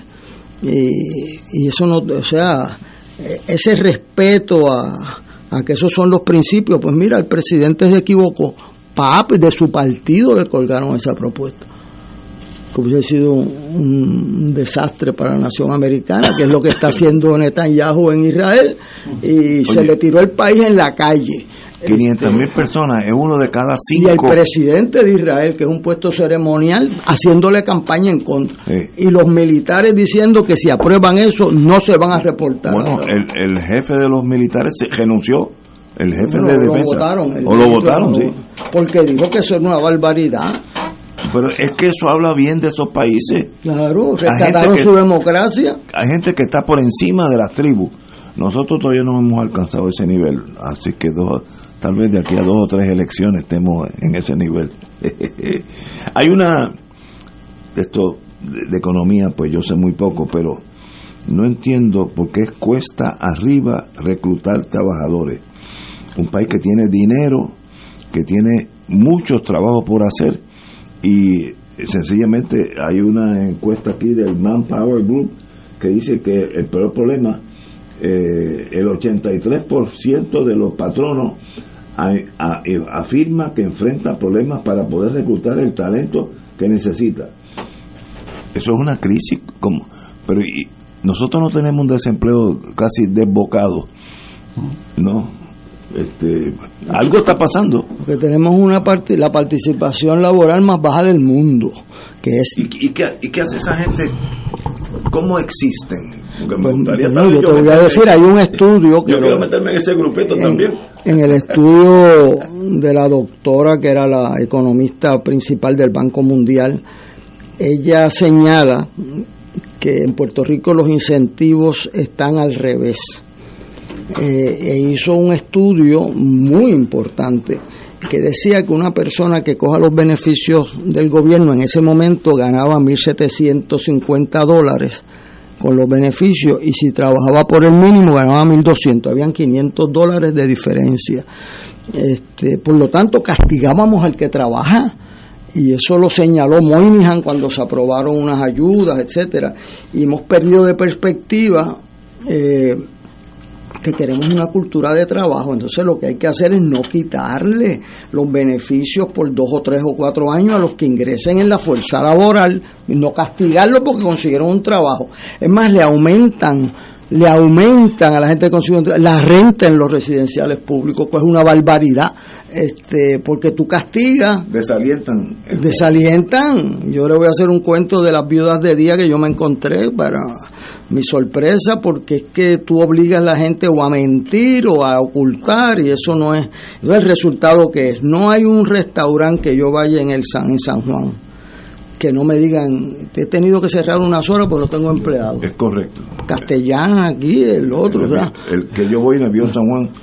Mira, igual. este, que sea cocinero, que sea este ¿Por qué? Porque eh, el mal negocio, pues este, ¿Y, qué se puede hacer? Pues eso se puede hacer. Entender que eso es un problema. Entender Entonces tú no lo solucionas, lo solucionas de inmediato trayendo 10.000 trabajadores que lo de eso no es la solución. La solución es ver cómo tú no le quitas las ayudas por los primeros años en que puedan trabajar de manera que se convierta en un suplemento de sueldo que le haga sentido a la gente trabajar. Pero ahora, si a ti te suben la renta, pierdes los beneficios, esto, pues, y la diferencia son 500 pesos por no trabajar frente a tú trabajar, levantarte todos los días, vestirte, te cuesta dinero. Pues, gastar gasolina. Gastar gasolina, que sé yo. Entonces, pues eso lo que hay que hacer es entender y poner las mejores cabezas a eso. Nosotros le dimos, yo le he dado pensamiento a eso y no tengo duda este, de que se puede hacer. Yo fui donde el secretario de la vivienda de entonces Estados Unidos, Jack Kemp, que era una persona que conocía a Puerto Rico como sus manos, este, y le dije, mire, cuando un hijo mío consigue trabajo, yo sigo pagando la misma hipoteca de casa, pero cuando una persona en Llorento reconsigue trabajo, la hija de enfermera, le suben la renta, así que este, vamos a poner una renta máxima igual que yo tengo mi hipoteca y que el beneficio venga para la familia. Me yo entiendo eso perfectamente porque eso lo que hace provocar es una mentira en la... Entonces, pues, pusieron una renta máxima, pero entonces la burocracia se vengó. Y dijo, pues la renta máxima, digo, ok, pues 800 pesos, eh, qué chiste. Este, o sea, poner una renta máxima, darle incentivo que no se los quiten los cupones por trabajar, eso hacer en la agricultura ahora mismo, extenderlo, entender que eso es un problema. Y a veces hay americanos que no entienden, pero yo he estado con americanos que entienden y entienden que nosotros hemos debilitado una cultura de trabajo y el gobernador eh, y tenemos una tasa de participación de las más bajas del mundo. Y eso ofende eh, ofende a nosotros y cuando tú le pides ayuda a Estados Unidos dice pero ven acá y para eh, para qué esa ayuda y después esta cosa de que te doy ayuda y, y a cinco años de María has usado el 5% eh, tú sabes pues eh, pero yo creo que ese es un problema central a Puerto Rico, una cultura de trabajo y cómo las ayudas sociales se están usando para debilitarla en vez de para fortalecerla. Buen, buen punto, compañero. Sí, hay una cosa interesante y a la vez curiosa sucediendo sobre este tema. Hay un programa que, está en los Estados Unidos funcionando que ha sustituido el, el modelo que en Puerto Rico le conocemos como el PAN y, es un sistema que incorpora a las personas que han de recibir las ayudas al trabajo. La legislatura de Puerto Rico estaba manejando eso hoy. Y curiosamente, de la fila del Partido Nuevo Progresista, solamente dos legisladores estaban dispuestos a votar a favor. Y eso es un proyecto de ley que es de el gobernador. ¿A, qué efecto? que Bueno, es traer el modelo que SNAP a Puerto Rico. ¿Por qué? Porque atiende en gran parte lo que estamos conversando aquí, de que tú tienes un sistema que incentiva quedarte en tu casa. ¿Sí? Porque si trabajas ganas menos, si te quedas en tu casa tienes más dinero. Y además, y esto te lo puede validar cualquier, bueno, Ruiz Delgado, y te lo puede validar la, cualquier persona de la Sociedad de Recursos Humanos, que con el tema de la pandemia los modelos de trabajo cambiaron. O sea, hay muchas personas que no quieren ir a trabajar sino en su casa. O sea, que hacerlo desde su casa. lo otro es que se han acostumbrado a tener dinero que le entra a la cuenta sin, sin ninguna pregunta, sino que se lo envía a Hacienda este, a solicitar ayudas adicionales eh, federales que te llegan y no son 5 pesos, son 3, 4, 5, 7 mil, 15 mil dólares, por, que no tienen nada atado al trabajo. Pues entonces, eso que está funcionando, que hay un cambio de paradigma en un sector de la, del, grueso de, de la posibilidad de empleo, pues hay que lidiar con eso. Eh, también en la ecuación del empleador tiene que modificar su manera de hacer sus cosas porque eh, de la manera anterior a la pandemia y a los huracanes, pues ya no tiene las personas para hacerlo. O sea que tiene también que cambiar su manera de, de hacer el trabajo. Y, todo esto converge en que todas las partes, olvidándose de que hay un problema de votos, porque el que está cobrando sin trabajar, pues sigue, quiere seguir siguiendo. Y entonces, pues puede ser un elemento que castigue a aquel que tenga una idea contraria a esa a esa manera de vivir, ¿no? Vivir como la de en mi pueblo del cuento. O sea, que, que tú recibes dinero sin trabajar. Que eso corrompe la fibra humana, o sea, porque hasta, hasta el mismo Pablo te dice que, que, no trae, no coma. O sea, porque es que si, si, tú no, si tú no, si tú no te levantas con un propósito en la vida, si tú no haces tu cama, si tú no arreglas tus cosas, tú no tienes ninguna disciplina y por lo tanto te vas a poner a hacer lo que más te guste a tus sentidos. Y eso es horrible porque el ser humano no es eso nada más. El ser humano este, pues, es cuerpo, es mente y es espíritu. O sea, no, no puedes no puedes caminar por ese ese modelo que destruye la fibra del ser humano. Y eso es lo que pasa. Pues tú dices, bueno, ¿qué pasó? Bueno, porque tanto tiempo estás en lo mismo que no nos va a sacar de eso. Tiene que venir un cambio de paradigma.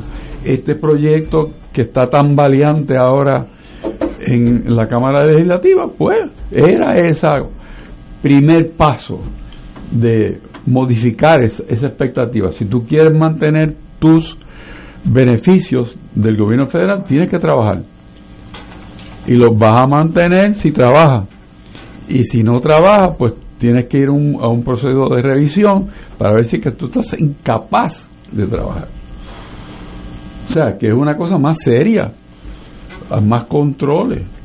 Pero en las aulas primaristas, olvídate tú, este, eso es anatema. Pero esto está pasando hoy, ¿ah? Hoy, hoy. Claro, esto no vende periódico. No lo vas a escuchar por ahí, pero esa es la realidad. Wow. Eso que dice Héctor es una situación explosiva. Desde que yo tengo memoria, yo nunca había visto en Puerto Rico, a diferencia de Boston, de Washington, se buscan empleados. O sea, yo no había visto eso en, en este Puerto Rico, nunca. Nunca. Ahora es en medio mundo está buscando empleados. Claro, no es para ganar 100 mil pesos al año, pero tener trabajo. Y este proyecto que eh, yo le aseguro que los que piensan que tienen primarias en su distrito, eso se ausentan en el día de hoy porque cuando tú vas a un lugar y te dicen, usted es lo que está eso que me quiere quitar mi... Eh, pues ahí ese fue entonces viene el, competidor y le dice mira Ignacio está en la de tumbarte esos chavitos o sea, eso es veneno en una eleccionario, sí. en, un presidente. Entonces, pues, yo me recordé hoy de Hernández Colón que cuando hubo la propuesta esa de hacer elecciones cada dos años en Puerto Rico, me dijo, yo no le puedo hacer eso a Puerto Rico, porque aquí gobernar este país es difícil y es una vez cada cuatro años. Si tú haces eso cada dos años, tienes primaria el otro año y qué sé yo, imagínate, se torna imposible gobernar el país. Estoy de acuerdo con Y eh, yo le dije, nos van a criticar por eso, y dice, no hay problema en que critiquen, uno tiene su conciencia tranquila, Héctor Luis, vamos, no le puedo hacer eso a Puerto Rico.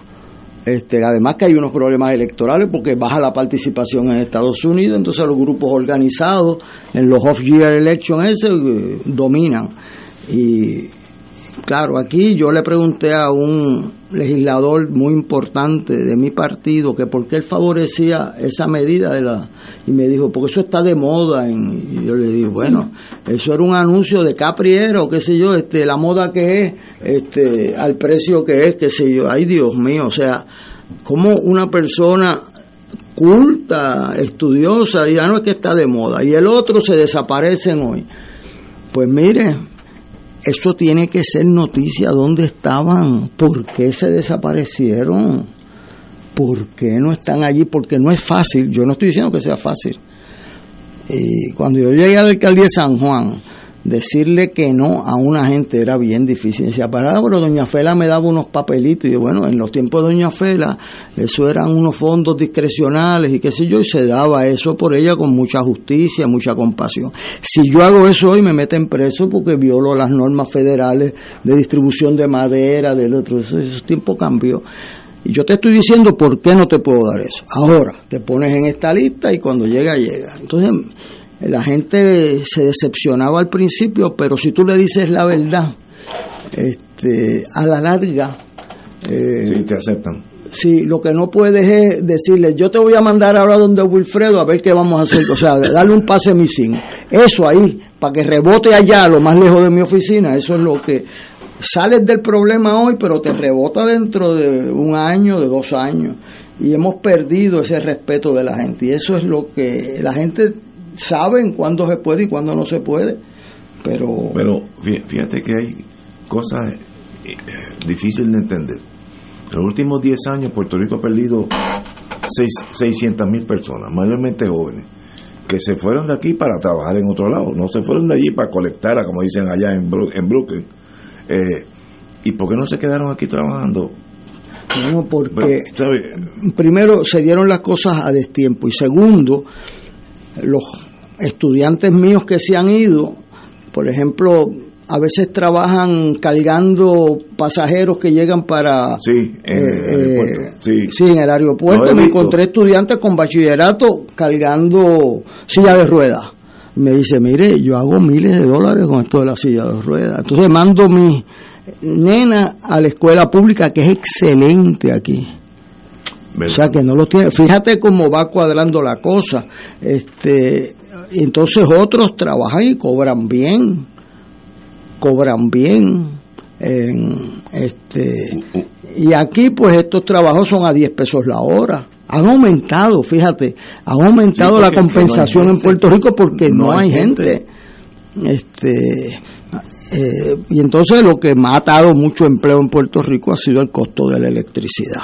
Eso, eso mata eso, los negocios. Eso matan a los negocios. Yo por eso les digo mi experiencia personal. Vamos a buscar los paneles porque eso, o sea, ese dinero no es, es el regalo del sol y te baja la tarifa cuatro pesos al mes, cinco pesos es lo que yo estoy pagando, no es lo que yo había escuchado eso, pero ahora lo puedo decir bajo juramento. Yo pagaba 300, 280 y pago 4 y 5 pesos al mes. Oye, pero ese, el mejor anuncio para la energía renovable es ese tuyo, porque es un caso específico. Sí, tienes que ir de lo específico a lo general. Si tú hablas de los millones y eso no funciona. Wow. Bueno, yo a ver si lo puedo instalar en mi condominio, aunque tal vez tenga dificultad con algunos otros condominios. Pero allí no, difícilmente puede. muy difícil. No tiene el área para. Eh, exacto, muy difícil. Tienen que hacer un proyecto de una una finca de, que les abajo. Bueno, pero la gran mayoría de las casas en Puerto Rico tienen techo. Claro. y las escuelas tienen techo, y, los hospitales y los CDT tienen techo. Son techos de cemento, la gran mayoría, que aguantan en peso que sea. Tú ves, por ejemplo, en Buchanan, que salió la instalación la instalación de mayor eh, eh, uso de energía renovable en todos los Estados Unidos eso es un logro tremendo. Uno ve los paneles. Pues le ponen en el estacionamiento encima paneles solares. Tiene una finquita allí donde yo enseñaba allí en el Command General Staff, que lo mudaron para Cagua, tienen allí paneles solares. Oye, me pregunta, ¿cuánto te costó poner los, poner los paneles solares? 31 mil dólares. 31 mil dólares. ¿Hace cuánto 31 mil dólares y entonces Energía Eléctrica estuvo un año sin ponerme el contador. Ah, bueno, los muchachos, tú sabes. Un año, tú sabes, que no me pagaron la energía que yo le mandaba para allá. Ellos mismos, esos los monopolios, yo he tenido que revisar mi posición porque la realidad fue muy dura los monopolios eficientes de antes se convirtieron en los monopolios opresores de hoy. Y, yo eso no lo podía y llamábamos y ah, ya mismo van, ya mismo van un año. Este, pero 31 mil dólares que fue que transé un pleito y los metí ahí. Pero pienso que con lo que tú te economizas, se va a pagar te puede financiar el costo de instalación. Si hay un banquero que viene aquí y tú le das los números, el tipo te hace un... Es una buena idea. O sea, el que viene aquí a anunciar su hipoteca, esa persona que es de los más brillantes que yo he conocido, se pone allí y te hace un plan para... Porque se paga solo. Claro, entonces a los maestros le dieron 24 mil pesos en dos años, con eso le ponían a todos esos maestros paneles solares que le va a disminuir el costo de la luz a sus hijos, a sus nietos por ir para abajo. Entonces se los da y va y compran dos televisores de 65 pulgadas. Yo los veo. Este, eh, cambian el carro, este, y le ponen unas bocinas que no hay quien esté en el, la Si te toca uno al lado en una luz, con todo y la... la presión. Este, eso es invertir y, Me, y me, me, duele decirlo, que aquí se le dijo en este programa diez veces, ¿y quién lo cogió la idea? Biden en Washington. Claro, lo metieron en, en la pista allí en, en Ponce. Para que sudara. A, un, a una persona que es bien blanco, bien blanco, a coger vitamina D allí. Y el tipo allí salió con eso de los paneles solares porque supongo que cogió un calentón que le duró dos días. Este, o sea que él nos cogió esa idea, muy bien por él y muy mal por nosotros. Este, vamos a usar los chavos de manera que duren, que se queden y, que a los tres años no se nos no se nos vaya el perfume de esos chavos, que es lo que muchas veces pasa. Vamos a una pausa, amigo.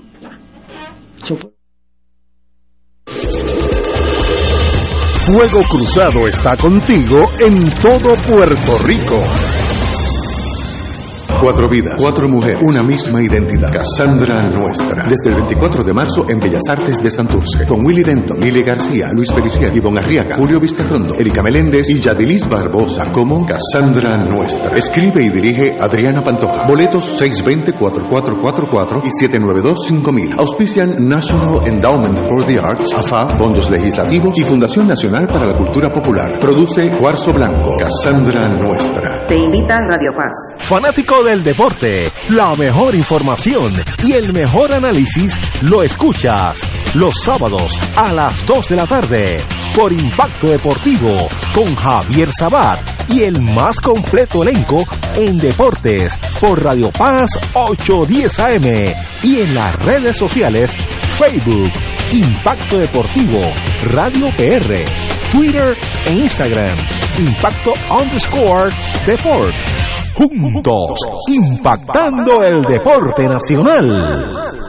Celebra los 15 años de Solo Boleros y viaja a Cuba con esta servidora Judith Felicier para disfrutar y participar del Festival de Boleros de Oro y mucho más del 13 al 24 de junio. El viaje incluye traslados aéreos, visado, alojamiento en los mejores hoteles señalados o similares, todos los desayunos, almuerzos y cenas, guía durante todo el recorrido, participación en Festival de Boleros y todas las propinas. La estadía en La Habana será en el emblemático Hotel Nacional de Cuba. Transitaremos por el malecón con un recorrido en carros antiguos por la ciudad. En el poblado de Santa Isabel de las Lajas, tierra del famoso sonero Benny Moré, recorreremos su casa natal continuando hasta la ciudad de Cienfuegos. Al llegar a Santiago de Cuba visitaremos la Basílica Santuario Nacional de Nuestra Señora de la Caridad del Cobre, patrona de Cuba. En la provincia de Holguín visitaremos la finca Virán, hogar de la familia Castro, hoy convertido en museo. De camino a la ciudad de Santa Clara habrá una visita a las ciudades de Ciego de Ávila y Santi Espíritus hasta llegar a Varadero. Celebremos los 15 años de Solo Boleros en el Festival de Boleros de Oro en Cuba. Para todos los detalles del viaje y costos, comunícate a la agencia de viajes Pasaje Cultural al 787-963-1116,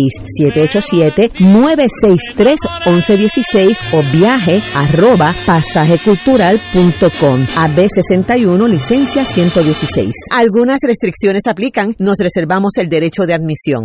Radio Te ofrece el mejor motivo para levantarte temprano y disfrutar el comienzo de un nuevo día de lunes a viernes con Enrique Liboy y Radio Paz en la mañana. La dosis perfecta de noticias, deportes y éxitos musicales de todos los tiempos, humor y curiosidades, calendario de actividades y tus peticiones musicales por el 787 300 4982 Conéctate con el 810 AM de lunes a viernes con Enrique Liboy y Radio Paz en la mañana.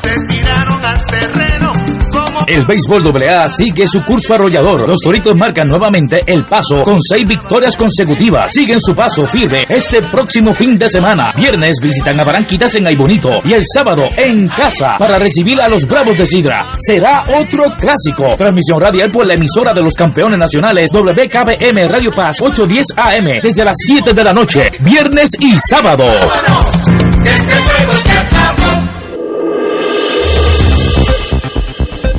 Y ahora continúa Fuego Cruzado.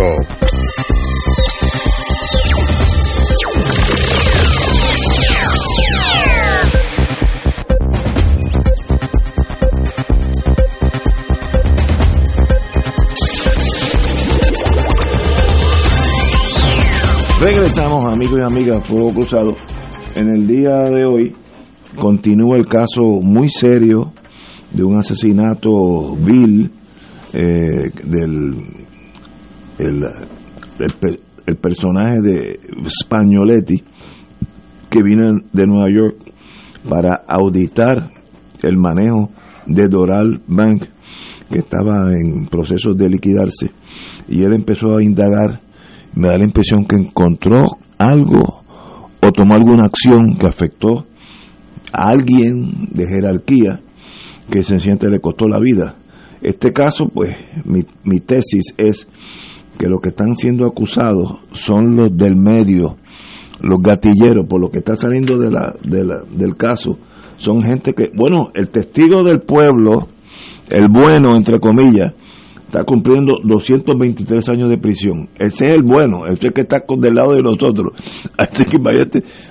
Pero esta gente no va a matar a Españoletti porque no, él no estaba en un punto de droga, no estaba traficando, compitiendo por, traer la heroína, él era un banquero. Por tanto, alguien de peso, esta es mi tesis, alguien de mucho peso, se dio cuenta que este señor estaba llegando a encontrar eh, algo que lo incriminaba a él o a una compañía, no sé, lavado de dinero, dinero de droga, uno no sabe.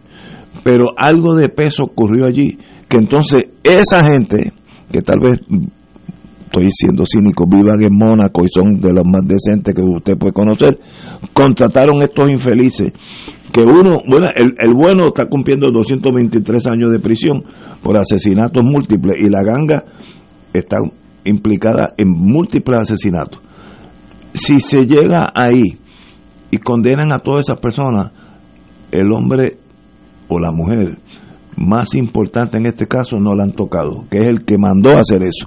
Esa es mi tesis, pues me puedo equivocar, pero dudo que esta gente supieran primero quién es este señor y segundo tuvieran vínculo con él. Me puedo estar equivocado, pero hasta ahora esa es mi tesis. Bueno, lo que ha hecho la Fiscalía hasta el momento es realmente probar ese entramado de organización criminal operante. Que grande. Sí, y el testimonio ha, sido como corrían un punto de droga dentro de la cárcel por un sinnúmero de años. Y la metodología, como lo hacían, cómo burlaban eh, la seguridad de la cárcel y todo. Eh, hay un aspecto también de hechicería por el medio, sí. que eso es un componente de este grupo, de este grupo criminal que utilizaba eso como parte de los ofrecimientos. Porque, digo, lo, es duro entender, pero en, Puerto Rico y en otros países hay organizaciones criminales que uno a veces hace una subasta a ver cuánto cuesta matar a alguien. Y, y hay distinta gente que contesta, ¿no? Distintas organizaciones que tienen su nombre y las autoridades saben quiénes son y cómo operan, ¿no? La cosa es cogerlo. Y una de ellos por mucho tiempo estuvo dentro de la cárcel que, la persona que iba a matar a alguien estaba dentro de la casa ya cumpliendo, salía, mataba y volvía a escondía. Sí, me acuerdo ese caso. O sea, que, que eso le costó la vida a un fiscal.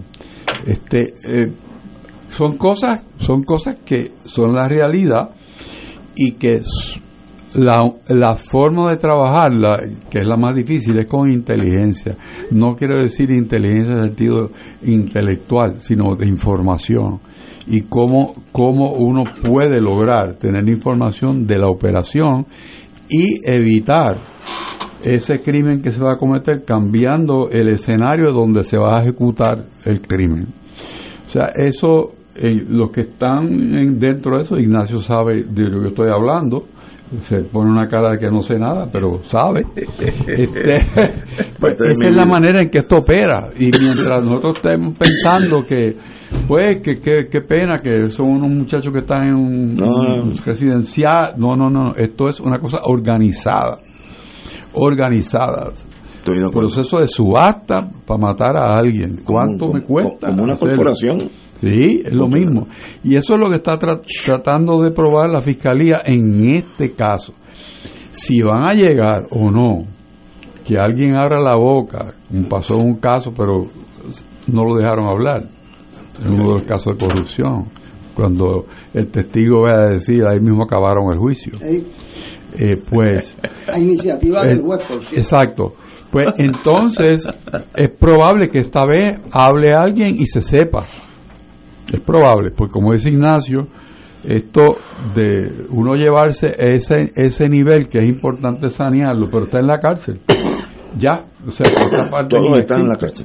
Eh, pues es llegar a la quién es el que dio la orden y pagó por esa ejecución, porque es una ejecución planificada, pero bien chévere. O sea, cuando uno ve la recreación de eso y, y hay algunos medios noticiosos que en el pasado lo han recreado con la información que existe, pues es, es una, un trabajo de, de filigrana.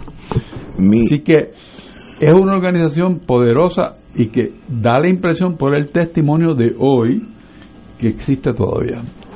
Wow. ¿Qué tiene que ver esa organización delictiva seria con un auditor que viene de Nueva York? Ahí donde yo sé que hay algo más. Hay una pieza ahí Hay una que pieza que me falta en el ajedrez, me falta eh, la, la reina, porque es que no, eh, él no tiene nada en común con ese submundo. Así que hay algo aquí que falta. Eso no es vaciarle la coma, Sí, sí, eso no es darle una advertencia. A esto aquí no hubo segunda Entonces- ocasión, a este lo mandaron a matar. Entonces, le disparan tres tiros en el, en el, entrando al túnel. Dos le dan en la cabeza y uno le da en el cuello. Eso es un Obviamente, ese sabía lo que. un- eso es un mercenario de verdad. Porque este no es chencho. Cuando mm, Puerto Tierra hace unos días, hace un año, hubo un tiroteo y, y la policía recogió más de ciento y pico de balas eso para matar a una persona. Eso demuestra que un amateur, o sea, una persona no sabe nada de eso. Estos fueron tres tiros, dos a la cabeza, en dos carros moviéndose, que no es fácil, los dos carros estaban moviéndose. Así que esto es un nivel que este caso no ha llegado todavía y tal vez nunca llegue. Y se quede eso. Pero la manera en que llegue, escogiendo a alguien. ah, sí, sí, pinchando a la gente. Si tú no coges a nadie, pues ese no llega a ningún sitio. Estoy de acuerdo contigo. decirle, eso se está controlando. En el vecindario mío entró un carro fugado por ahí y cogió la calle sin salida y allí le metieron un montón de tiros a esa gente. Este, imagínate, eso pone a la gente, a uno en, en- en vigilia y en, muy nervioso al vecindario. Pero este señor, yo me alegro mucho que hayan cogido a alguien, porque aparecía que estaban auditando ese banco eh, en el cual trabajaba una de las personas que ahora es testigo del pueblo en otro caso de gran prominencia en Puerto Rico, que uno no se puede olvidar. Lo dirigía. Ajá, y entonces de momento el que lo está investigando aparece con tres tiros encima que lo ejecutan gente que están en el mundo de la droga y que son unos profesionales. O sea, Sí, sí, son mercenarios. yo conocí la mamá de un muchacho que estuvo en Vietnam y que él mataba gente aquí al que le pagara, se ponía en un, en un carro una guaguita, tiraba eso y con el rifle es bien difícil tú fallar ahí si es un profesional, pero alguien que le pega de 3-3 Sí, sí. en carros moviéndose, Dos carros moviéndose, eso es bien difícil. eso eso es bien un profesional, sí, sí. Eso no y yo no me trago que tenga que ver con esa ganga, eso ellos ejecutaron un contrato. Estoy de acuerdo. Y la razón, esta es especulación mía, de esa ejecución es que él estaba llegando, Spagnoletti estaba llegando a algo que era demasiado de grande. Droga, lavado de dinero, eh, Dios sabe qué, eh, fondos federales. En ese banco había algo que motivó el asesinato del, contable. Y tanto así que paralizó, nada más investigado. Para, el que ejecutó a Spagnoletti triunfó en el sentido que no, no se averiguó más, se pararon las investigaciones, nadie sabe más de Doral. está escuchando ese programa y dice, ese Ignacio hay que bregar con él. Bueno, Oye, vamos a cambiar el tema. bueno, nos quedan ¿cuántos unos minutos. Citada por tercera vez a la Cámara, la señora exgobernadora Wanda Vázquez Garcet ha sido citada nuevamente a la Comisión de los Jurídicos de la Cámara de Representantes que investiga alegadas irregularidades en el manejo de casos, eh, los casos que se, se le imputan que ella ordenó como secretaria de Justicia detenerlo. Eh, lo que más me sorprende de esto es que ella dijo, bueno, voy a ir, pero a puerta cerrada. ¿Y por qué puerta cerrada? Algo tiene ella que decir que sea tan eh, devastador que no puede salir a la, a la, a la- a la luz del, del público. Eso me preocupa más que la citación, porque la citación ella se puede amparar. Yo no puedo decir nada porque yo estoy acusada de un delito eh, en estos momentos y cualquier cosa que diga aquí se puede efectuar mi caso. Y se acabó, tiene derecho a no testificar. Pero eso a puerta cerrada. Bueno, así no es eso.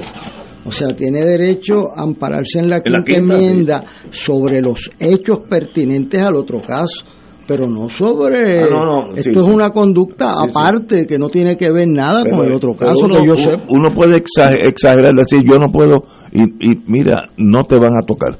Ahora, ella, lo que me preocupa, no me preocupa, me llama la atención es porque ella no tengo problema en ir, pero a puerta cerrada. Bueno, yo puedo pensar que ella eh, tiene mucha información, porque estando como secretaria de justicia, pues tú sabes muchas cosas y tienes que tomar muchas decisiones. Tú debieras saber. Bueno, tienes que tomar muchas decisiones y no siempre son entendidas. Sí, sí, sí. Estoy de acuerdo O sea, y entonces el mecanismo de una vista ejecutiva se usa corrientemente para atender ese tipo de asuntos. En, en privado. En privado, o sea, no es, no es que está eh, en un confesionario, no, no, sino que la, el, el comité esté manejando eso, pues tiene que ponerse un sombrero para entender que un funcionario que ha estado en una posición eh, no es eh, la dueña de la información. La dueña de la información es el secretario de justicia de turno. Ese caso viene porque yo me negué a contestar preguntas en una deposición, un caso civil, invoqué ese privilegio que no estaba en las reglas de procedimiento, to- digo, de la evidencia en Puerto Rico y ahora está. Que era un, caso eh, que envolvía a un político. Pero las decisiones que yo pude tomar no son mías al momento que me preguntan. No son mías. Son del Departamento de Justicia, del secretario de turno, porque el privilegio lo tiene el secretario. Yo no. O sea, yo no puedo, yo no puedo divulgar esa información. Si él la quiere divulgar, fenómeno. Pero yo no podía. O sea, es, es una cosa bien específica y de una manera mucha gente dice, ah, no, pero no, pues si tú lo sabes, dilo. No, no porque hay un privilegio. Hay un privilegio que esa información es parte de un sumario fiscal. Igual que lo tienen los fiscales, Bueno. lo que quiere hacer la Cámara de Representantes de Estados Unidos, de que el fiscal de Manhattan le diga cuál, por dónde No, van. no puede, no. ¿Por qué no? Ahora, yo te voy a decir algo. Yo eh, creo que ella tiene dos incentivos para no hacer una vista pública.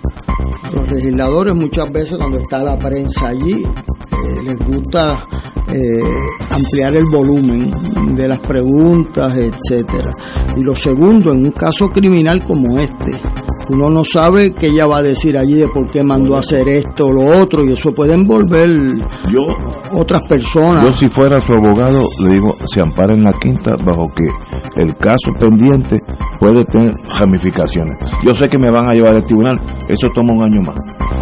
Y no, no, no me meto por, por ese callejón, porque uno no sabe, uno de estos legisladores puede saber algo, una pregunta imprudente o sabia, que me afecta a mi caso. Lo importante para yo, abogado de ella, es ir al, al, juicio criminal en la mejor postura posible. Y, y, lo que diga allí va a estar grabado y bajo juramento. Gacho, no toco eso ni con un palo largo. Pero es que esas cosas no se dan en el aire todavía yo creo que queda un módico de responsabilidad. Esas cosas se dialogan antes y los temas, temas y si eh, tú lo, puedes hacer. Yo lo hice muchas veces. sobre esto no me pregunta que no te contesto. Eh, eh, eso es una buena, buena, buena observación. Se negocia antes de ir allí. Señores, con ese pensamiento ya continuar. Yo tengo no un espía, sino un abogado que le está interesadísimo en el caso español y por otras razones estuvo envuelto al principio y va todos los días. Así que cuando yo almuerzo en el de San Juan, él me da el... Tengo el equivalente a un reportero dentro de la sala. Señores, hasta mañana amigos.